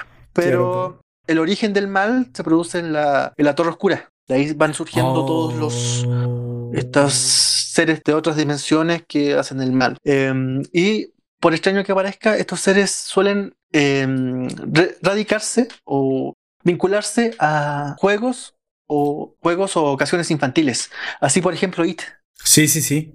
De hecho, explota los, los, miedos más, más eh, internos de las personas, como el payaso. Sí, y en la, en la, serie esta que hablábamos hace poco de que también se saca Netflix, basado en los cuentos de Stephen King, en que mueren niños. Sí. No me acuerdo cómo se llama. No, Amazon Prime. Amazon Prime sacó hace poco una. Amazon Prime, claro.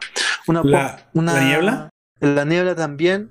Eh, no, La Niebla se llama esta serie. Hay una serie relativamente nueva que sacó Amazon Prime. Bueno, y esto pasó también en esta montaña rusa. Algo le pasó a este joven profesor que va a dejar a su novia a la casa y la novia la invita a quedarse y él prefiere no quedarse. Lo que le traerá estas consecuencias porque John Smith al salir de esa casa va a tener un accidente en una noche lluviosa en que se da delante de él se da vuelta un camión con una tolva de estas líquidas que lleva líquido, generalmente de agua, pero como hablamos de un cuento de Stephen King, este no solo no tenía agua, tenía un compuesto químico. Desechos reactivos. Claro. se convierte en Daredevil. Chocando, claro, o es, o es Flash of the Devil o es este John Smith. John Smith. Y aquí, eh, por esa cosa del destino, pasa en coma cinco años. Ah, Al despertar del coma, su novia se ha casado con otra persona. Su ah, mala onda. Mucho más, está mucho más viejos. Y él está cojo. Se parece mucho. Quizás el, el Doctor House pensó en este personaje, porque en algún momento se parece mucho. Está cojo tomando Bicodín para el dolor de, y malhumorado, hijo de puta. y... Claro. Y mm, cuando está postrado en la cama, una enfermera se acerca y le empieza a sacar el sudor y él le toma la mano. Y ahí, ahí descubre que tiene el don de la clara evidencia. Ah, le avisa a la enfermera que su hija está en problemas y la enfermera logra rescatar a la hija. Después de esto, em, toma la mano del doctor que lo está tratando. Es un doctor que es fue un niño durante la Segunda Guerra Mundial, por lo que te deja ahí claro, él es de origen eslavo y se separó de su mamá cuando estaban los nazis ocupando su ciudad. Entonces se rescata, llega a Estados Unidos y este John Smith, este doctor, le aclara que mm, él sabe dónde está su mamá, que está viva, que está en Estados Unidos. Wow. Por este donde la clara evidencia. Así empiezan a suceder una serie de cosas. Eh, el pueblo se entera de que este nuevo héroe, este clarividente, está entre ellos y termina trabajando para la policía. Con la misma temática del viaje en el tiempo, John Smith no solo puede proyectar las causas del dolor de la gente en el pasado, sino que también puede proyectar el daño que pueden hacer en el futuro. Lo que le traerá funestas consecuencias y terminará derivando la historia hacia su final. Se parece, voy a hacer muy interesante, se parece mucho a cierto, a cierto capítulo de la tiendita del horror donde Nat Flanders tiene un accidente, de hecho está basado en eso, tiene un accidente, se pega en la cabeza y puede tomar la mano y ver el futuro de la persona. Sí, sí, claramente es una referencia. Pasa con Homero Simpson, que sí me acuerdo. es tan estúpido que el destino lo, lo cine para siempre. Y es el recomendado. Como te digo, una película de principios de los 80, después hizo una serie a principios de los 2000, la serie no es buena, me gustó a mí, muy fea. Pero esta película tiene sus líneas, se ven un, par de senos por ahí, pero interesante. Ok, ya, está la lista, la veremos, no, doctor. No es Goran. No es oscura. ya con eso me ganó. Línea, línea del resplandor. Ok, me parece, no, me parece bastante interesante. Creo que incluso la premisa ya la conocía, no me acordaba cómo se llamaba. Como usted dice, la he visto varias veces. Creo que yo vi la serie incluso. Sí. Pero ahora que tiene una película por, protagonizada por Christopher Walken, que sabemos que es calidad actoral, pues bueno. Vamos Está en Amazon, Amazon Prime. Perfecto, perfecto. Y él, bueno. él se acuerda mucho. Bueno, y me llamó la atención porque el último recuerdo que él tiene cuando, del momento de hacer clase antes de entrar en coma, es de cuando él le hablaba a sus alumnos de Icovat Crane, el protagonista del jinete sin cabeza. Su autorreferencia. Claro, que años después él va a protagonizar. Entonces también nosotros podemos ser clarividentes del futuro de Christopher Walker. ¡Wow! ¿Quién lo dijera? Qué coincidencias, ¿no? Pues bueno, ya lo tienen, la, la reseña Flash, la recomendación Flash de Comics, Dead Zone, Prime, Prime Video, protagonizada por Christopher Walken. Creo que Prime Video se está luciendo últimamente, está sacando muy buenos materiales. Tal vez es el momento ya también de disfrutar la plataforma. Y yo se los recomiendo que no la paguen en mensualidad, sino si pueden, contraten la anualidad del Prime Video, ya que van a tener muchos, muchos beneficios. Parece que estoy haciendo un comercial, pero realmente no es así. Y les saldría más barata. Yo lo bueno, tengo los dos. Lo bueno es que como esas se licencian por zona, el, inglés está capado y solo te lo traen en castellano hablado. Sí, tiene muchas cosas muy Está en latino. Bueno. Así que por lo menos nos ahorramos el hostia y el ole. Hispano, hispano, eh, como dicen, está, está traducida al mexicano, oh. que normalmente es lo que dicen. Pero no, es bastante neutro, ¿eh? la traducción es bastante neutra. Eh, raras veces he visto mexicanismos, a menos que sean No Manches Frida o Cindy la Regia, que se acaba de estrenar en Prime Video México. O en Los Simpsons. Ajá, bueno. Ah, supongo que sí, supongo que sí. la aventura también, pues está lleno de mexicanismos. Sí, mexicanismos. Que ya se están convirtiendo cada, cada, vez más en americanismos, ¿eh? También, no creo que tampoco su, su wea la hice mucho Jack y yo, chingón, sacaste, eso. Es que veo muchos, muchos youtubers chilenos. Bueno, pues ya. Las cosas buenas se exportan. Así es. Bueno, mi reseña Flash será así una referencia rápida a una serie que estoy viendo en Netflix que me está gustando mucho, que estoy viendo con mi esposa, que es precisamente, ya lo había comentado al inicio de este podcast, Snowpiercer, un tren que lleva a lo último de la humanidad una vez que hubo una glaciación, ya saben, Clásico, desastre ecológico, se, calentó el planeta, lanzamos químicos al, cielo para ver si podíamos parar el sobrecalentamiento y ocasionamos, sí, enfriar el planeta, pero lo enfriamos de más y ocasionamos otra glaciación. Todo el planeta se congela bajo cero, cerca de los menos 40, menos 50 grados, nos cargamos toda la vida sobre el planeta y lo último de nosotros, lo último de la humanidad, vive en un tren eterno que nunca para de avanzar, que funciona con luz solar, supongo que no hay otra razón, no hay otra forma que que sea eterno, y en un tren que, lleva mil y un vagones, que eh, parece ser que refleja la estructura de la, de la, sociedad actual, en la que tenemos una clase alta, una clase media, una clase baja y unos colados que se subieron a, a último momento a la cola, que no tienen boleto y que son los polizones y que, que representan la pobreza extrema porque ni siquiera tiene ventanas su vagón. Así han pasado más de siete años y los problemas comienzan a causar, a, surgir, obviamente, como cualquier lugar encerrado. Y aunque la locomotora es el único lugar donde la vida puede sostenerse ahora, pues tendrán que aprender a, lidiar con los problemas que surgen en este delicado ecosistema, con un balance tan delicado como, como la, vida fuera de, de la locomotora. Sucede un asesinato, un asesinato que no tenían previsto que sucediera, pero pues como toda la interacción humana puede traer crímenes, pero el problema es que ni en la clase alta, ni en la clase media, ni en la clase baja, primera, segunda y tercera clase, existe alguien capaz de poder solucionar el asesinato. La única persona que puede solucionar ese asesinato está en la cola, en los polizones, en la clase relegada a la pobreza extrema, que es un detective de homicidios que pone sus condiciones para poder ayudar al homicidio. Y ya veremos qué surge de esta relación entre, entre los líderes del tren que ahora tienen que lidiar con que la única persona que les puede ayudar es alguien en la pobreza extrema, pero que aparte el asesinato es causado por gente de primera clase. Entonces ahí comenzamos a tener un montón de problemas entre clases, ya sabe, el clásico de es que desigualdad dentro del tren y bla, bla, bla, bla, un montón de, de situaciones intrigantes y también de temática social, algo muy interesante. No es completamente socialismo que nos quieran adoctrinar, realmente no, si no, no lo estuviera viendo. Creo que sí se plantean bastantes, es un buen ejercicio del entendimiento de la, de la, de la política con, eh, confinada en un, en un, política económica confinada en un, en un tren.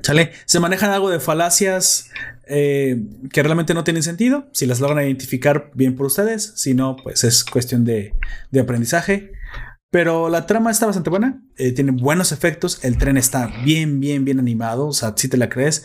Tienen sus problemáticas como todo, las vías no siempre son seguras, surgen dramas, bueno, anyway, la estoy viendo con mi esposa, nos está gustando, lo que, lo que hemos llevado hasta ahorita está saliendo cada una semana, cada semana un capítulo nuevo y pues ha mantenido bastante interesante la trama. Sí, se lo dejo ahí como la reseña flash. Si la quieren ver, si no la han comenzado a ver, es de lo que más o menos está emocionante en Netflix. Pues bueno, Don Comics, acabamos. ¿Tiene algo más que decir? Si no, por favor, dígale a nuestros oyentes dónde lo pueden encontrar y qué es lo que hace. Yo siempre hago reseñas, reviews y demás de cómics cómics. Y libros de ficción. Como OMAC, como ese que nos acaba de recomendar. Sí. En el canal de YouTube, cómics aquí y ahora. Qué coincidencia. Videos nuevos y reseñas nuevas. lunes y viernes de cada semana. Perfecto. La verdad, eh, yo vi ese de, de, OMAC, me encantó Don Comics precisamente y cuando usted dijo que la quería poner, eh, reseñar y recomendar aquí, dije, perfecto, me, gustó mucho el, cómic, me dio la impresión, como yo le dije, cuando vi las páginas, la calidad, el dibujo, me recordó a Blame, el, manga que me gustó tanto. Yo se los recomiendo, no es porque vayan a coleccionar el cómic, es porque realmente es muy interesante, aunque muchos de nosotros ya no leamos cómics o, o a veces se nos ponga un poquito difícil leer el material siempre es interesante ver estos libros físicos porque son básicamente una obra de arte. de todas maneras, acabo de mandarte el, el enlace. Si Sí, que pondremos en la descripción, exactamente para los oyentes en Evox y YouTube. Del, CB, del CBR. Y muy probablemente también en el grupo de Facebook, que también eh, les comento que tenemos un grupo de Facebook que acabamos de abrir que está, se llama Nación Poperto Forum, afiliado a la página de Nación Poperto. Ahí todos pueden compartir. Se está llenando de gente. Eh, ahí vamos a poner los, los posteos de las de las emisiones en directo. También lo tenemos en Discord, pero para mucha gente que no tiene Discord es más fácil estar en el grupo y también pueden compartir ahí.